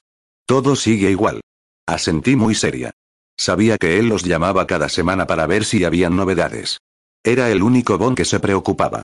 Es triste que una chica con tanto futuro haya tenido este percance. Dije. Sí. Puesto que sabía que no sacaríamos en claro nada de ese asunto, quise sacar otro tema que igualmente me interesaba. Killian no intuía que yo estaba investigando el accidente de Luz y su estudio sobre los bombs. Y quise dejar de pensar en ello, porque me daba miedo las consecuencias que pudiera traer que él descubriera la verdad sobre mis inquietudes en Yale. ¿Quieres a tu padre Jim? Le espeté de golpe. Puso cara de no comprender. Le quiero, sí. ¿Y a tu hermano Thomas? También. Aunque te esté haciendo la vida imposible. Sí, le quiero. Se reafirmó. ¿A pesar de todo? Sí. Mi hermano ha podido ser un niño celoso e inseguro, pero nos hemos querido. En el fondo nos seguimos queriendo. Él no siempre fue así. Recordó. ¿Así de, malo? Sí. No siempre fue así. Y yo me agarro a ese recuerdo. Al amable. Por eso eres incapaz de pelearte con él en el duelo. No puedo pelearme con mi hermano, porque es mi hermano. Mi familia. Era un chico con profundos valores y por eso le respetaba. Aunque las leyes, las leyes que... Aunque las leyes Bons así lo ordenen. No es algo con lo que esté de acuerdo. Se crujió el cuello a un lado como si le doliera mucho. Pero si no lo hago, será peor. Pero Tomás sí está dispuesto. Él sí quiere hacerte daño. ¿No es eso malvado y enfermizo por su parte? Puede que él no te quiera tanto como tú. Puede ser, pero yo veo algo en él que los demás no ven. Creo que puede salvarse. ¿De qué? ¿De quién? Killian sacó una gamba de una brocheta y la miró con atención. De él mismo. Ajá. Admites entonces que es muy peligroso. Hoy por hoy sí. Sentenció. ¿Qué le pasa? ¿Bebe sangre? ¿Lo pasa mal en las lunas llenas? Killian se rió de nuevo. No. Es solo que para él, el mundo no es suficiente. Yo no quiero ponerme a su nivel. Pero estoy obligado a hacerlo. Es un deshonor renunciar a un duelo, Lara. Honor, leyes, enlaces pactados, ritos, parece que vengáis de otros tiempos. Killian sonrió pero no lo negó. También nos enseñan valores. Creo que esos valores son confusos. Bebí de mi copa de Pepsi. Yo solo me quedo con lo bueno. Añadió comiendo una tartaleta de patata y brócoli. No presto atención a según qué cosas. Ni me interesa todo lo demás. Hay mucho folclore y leyendas alrededor de los Bons, y yo no creo en ellas. ¿Qué leyendas? Él sonrió e hizo como si no hubiese oído nada. Yo resoplé, y acepté que no iba a hablar sobre ello. Como sea. Tú has escogido un camino y por lo visto Tomás ha elegido el malo. Él se encogió de hombros. Sí. Así es. ¿Y cómo os comportáis en las comidas familiares? ¿Cómo es? Divagué sobre una escena casera en el hogar de los Alden. ¿Tú le tiras migajas de pan y él te clava el cuchillo de la carne? Killian se rió, y tragó lo que tenía en la boca. No tan dramático. Supongo que como en cualquier familia. Tenemos nuestros momentos buenos y otros malos. Somos una familia normal y corriente. No. Le corregí. No sois normales. ¿Y tu madre Betty? ¿Cómo es? Ella es como todas las madres. Intenta lidiar con toda la testosterona que tiene en su casa. Unas veces vence, y otras no. Ya veo. Pobre mujer, tal vez un día puedas pasar una velada con nosotros y echarle un cable. Una noche con los Alden, conocerles de cerca, ver sus manías y sus comportamientos, descubrir a qué huele su hogar. Sí. A pesar de todo, creí que me gustaría. Pero tal vez nada de eso sería posible si Thomas y él acababan a espadazos. Eso rompería la familia. Y me rompería a mí. Además, Jim no me quería para su hijo. No era adecuada para él. Jim quería a Sherry. Borrar. Borrar de la mente ahora, me ordené. Estoy preocupada, Killian. No quiero que aceptes el duelo. Tomás es, no sabía explicarlo. Es muy fuerte. Muy salvaje. Le he visto patinando hoy y parece, parece que no tenga miedo a nada. Aunque no le vi, Amy me lo dijo así. En la esgrima no hace falta ser fuerte, Lara. Me explicó. Ya te lo he dicho. Confía en mí. Ganaré. Solo tengo que ser rápido y talentoso. Le haré tres cortes limpios, poco profundos y ya está. Así aprenderá la lección. ¿Como a Dorian? No ha aparecido todavía por la universidad. ¿Sabes algo de él? ¿Cómo está? Se limpió la boca con la servilleta, y bebió agua. Se recuperará a tiempo para la misión. Está bien. Pero, ¿sabes algo de él, o no? Se lo noté. Noté cómo me ocultaba la verdad. Killian sabía dónde estaba Dorian. Pero no me lo diría porque era revelar secretos de la tumba. No se lo iba a tomar en cuenta. Da igual. No quiero saberlo. ¿Te puedo preguntar algo, Lara? Uf, no sé. Hay cosas que prometí mantener en secreto a los dioses. Le tomé el pelo. Sus ojos dorados se encendieron como la llama de la vela que nos alumbraba. Me dijiste que tu madre murió. Yo me tensé. Tomé una respiración profunda y me permití tranquilizarme. Nunca hablaba del tema. No lo haría ahora, porque lo consideraba muy fuerte para esa primera cena en un restaurante, pero sí contestaría lo que menos invasivo me resultase. Sí. Murió. ¿Cómo era? Preguntó interesado. Mi madre, jugué con la copa entre los dedos y cogí aire por la boca, rindiéndome a su recuerdo. Mi madre era una mujer guapísima, Killian. Buena. Inteligente. Divertida. Apasionada. Tenía tantas virtudes que no sabría por dónde empezar. Entonces te pareces a ella. Sus palabras parecían llenas de sinceridad y amabilidad. Te has descrito a ti misma. Así es como yo te veo. No. Negué con la cabeza. Nada más lejos de la realidad. Me quedé callada unos instantes. ¿Tus padres se querían? Profundamente. Contesté. Para tu padre debió ser terrible perderla. Sí. Dije en voz baja. Aunque ahora ha rehecho su vida con otra mujer fantástica. Eso es bueno. Continuó mirándome. Para ti también debió de ser muy duro. Yo alcé la mirada y asentí. ¿La echas de menos? Todos los días. Respondí sin querer dejarme nada en el tintero. Una madre jamás se olvida. A mí me hubiera encantado conocer a la mía. Al menos estoy seguro que me reconocería en ella. ¿No te reconoces en tu padre? Killian titubeó hasta que al final reconoció. Tenemos diferentes maneras de ver la vida. Él considera que ser íntegro para unas cosas es síntoma de debilidad y cobardía. Pero yo no quiero que nadie me obligue a hacer lo que no quiero hacer. Pues niégate. Lo hago. Pero a mi manera.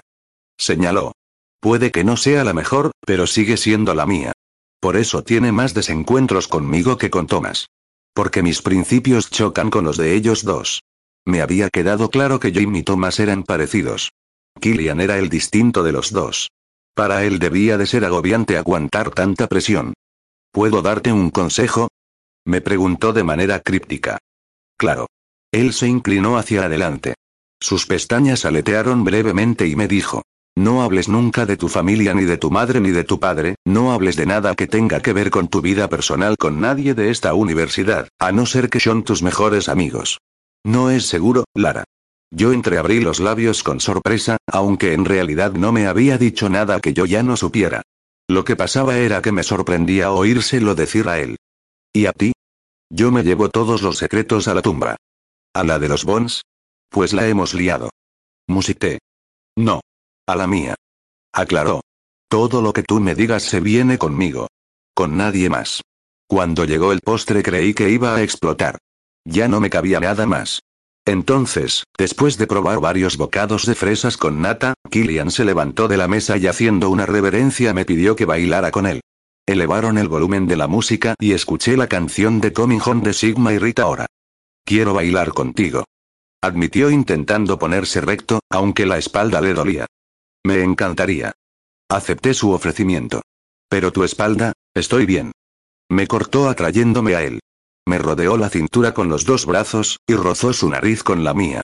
Me derretí. Me encantaba todo de él. Hueles a algo que no sabía que me gustaba tanto. Le miré con curiosidad. ¿A qué huelo? A algo que me encanta. Mi olor favorito.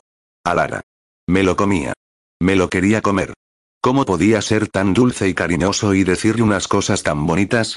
Daba la impresión de ser un tío duro, frío y controlador. Pero en vez de eso, me decía unas cosas que me volvían loca. Gracias, Killian. Dije uniendo mi frente a la suya. Por... Por tu ayuda. Por este restaurante. Por esta canción. Por ti. Por todo. No es nada. Me encanta verte feliz. Nos abrazamos y bailamos al ritmo de la canción, lenta y sobrecogedora. Apoyé mi mejilla en su pecho y suspiré. A mí me encanta como eres, Killian. Y por lo que me cuentas, creo que no me gustaría que te volvieras como tu padre y tu hermano. Así que, no cambies, ¿vale? Resiste. No seas como ellos. Sé siempre tú, porque me gustas así. Los ojos de Killian brillaron agradecidos y se llenaron de cariño. Sonrió dulcemente y contestó. No voy a cambiar. Por cosas como estas que me has dicho, no permitiré que ninguno de los dos te molesten. No dejaré que se inmiscuyan en lo nuestro. Me batiré con Thomas, haremos la misión y después, ya se verá. Levanté la cabeza de encima de su pecho y le acaricié la nuca con las manos. ¿Ya se verá? Sí. ¿Nos dejarán tranquilos? Sí. Afirmó con convicción. No les quedará otra opción que asumir que las cosas cambian. Y que no son ellos los que deciden esos cambios. I know if, I can find my own way back. This life I always knew but never had. I'm tired of fighting things that I can change. Letting me go so, I can finally find my way. Al salir del restaurante y meternos en el coche, yo estaba triste porque sabía que no me podía quedar en su casa. Me dijo que tenía muchas cosas que preparar en relación a la misión, y que todo el fin de semana estaría ocupado. Necesitaba estar con él, ardía en deseos de tocarle de nuevo, de besarle. Pero no podía ser egoísta. Killian no se encontraba bien. Así que no quería abusar de él en esas condiciones. Sin embargo, una vez dentro del coche, él me llevó a un mirador por el que admirar las vistas de New Haven. Éramos los únicos allí, pero no dudaba de que otras parejas a lo largo de la historia, habían presenciado la misma estampa. ¿Qué hacemos aquí? Le pregunté.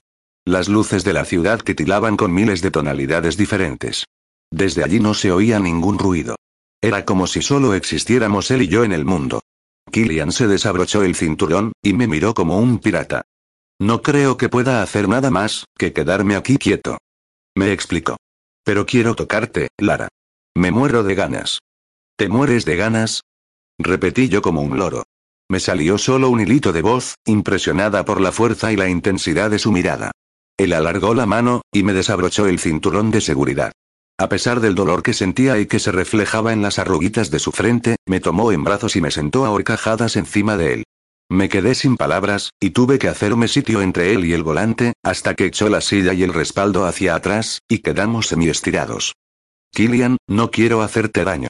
Él negó con la cabeza y retiró mi pelo que le caía sobre el rostro. Me duele más no tocarte. No besarte. Apresó mis labios con los suyos, y ahondó en mi boca con su lengua. No tenerte. Mientras seguía besándome, coló sus manos calientes por debajo de mi vestido, y jugó con sus dedos resiguiendo la costura de mis braguitas. Aquí. Me reí mirando el Porsche. Soy el chico de tus primeras veces, cachorrita. Me recordó con dulzura. Y me gusta. ¿Alguna vez te han hecho una poesía? No. Nunca. Contesté. Yo te he escrito una. Venga ya. Debía estar de broma. Dímela. La quiero escuchar. Killian asintió y tragó saliva. Me gusta tocarte y leerte como si te hubieran escrito en braille, porque tengo el don de los ciegos. Narrarte con la yema de mis dedos, darte principio y fin con ellos. Me acarició por encima de las braguitas. Y poseo la desgracia de los videntes. Admirarte, verte, y con ello enloquecerme. Me gusta que te hayas arruinado, porque todos mis besos fueron muy caros. ¿Sabes? ¿Y qué? Dije cautivada. Yo también soy pobre. Porque lo que vale la pena de ti, nunca fue gratis ni barato. Me besó y todo mi mundo se quedó boca abajo. Él tenía la facultad de trasladarme a otras realidades. Me había matado con esas palabras. Estaba tan perceptiva que escuché cómo se bajaba la cremallera del pantalón, el modo en que abría el paquete del preservativo, cómo se lo ponía. Lo oía, y me lo imaginaba perfectamente. Mientras me tocaba entre las piernas, no podía dejar de gemir transportada por la magia de sus dedos, a lugares sensoriales que me sensibilizaban el cuerpo por completo. Y cuando sintió que ya estaba preparada y entró dentro de mí, yo me sujeté a sus hombros y eché el cuello hacia atrás. Él aprovechó para besarme la garganta y abrazarme, con él bien dentro de mí. Muévete. Cabalga, vaquera. Sonrió como un diablo seductor. Yo me relamí los labios, sonreí con él, y a pesar de mi inexperiencia, hice lo que me pedía y lo que mi cuerpo también exigía. El modo en que nos entregamos el uno al otro en el coche, nuestra complicidad y la sensación de bailar al mismo son, de conocer los pasos del baile, me hizo pensar en que Killian tenía razón. Era mi chico de mis primeras veces. Pero también era mi Kelpie. Y por eso, yo quería que fuera también el primero y el único para mí. Aunque sabía, muy a mi pesar, que yo no era la primera para él ni por asomo. Como fuera, mientras juntos llegábamos al orgasmo, con las estrellas sobre nuestras cabezas, las luces de la ciudad de New Haven a nuestros pies y el horizonte del mar oscuro como figurante, osé imaginarme que Killian me había elegido para ser la última.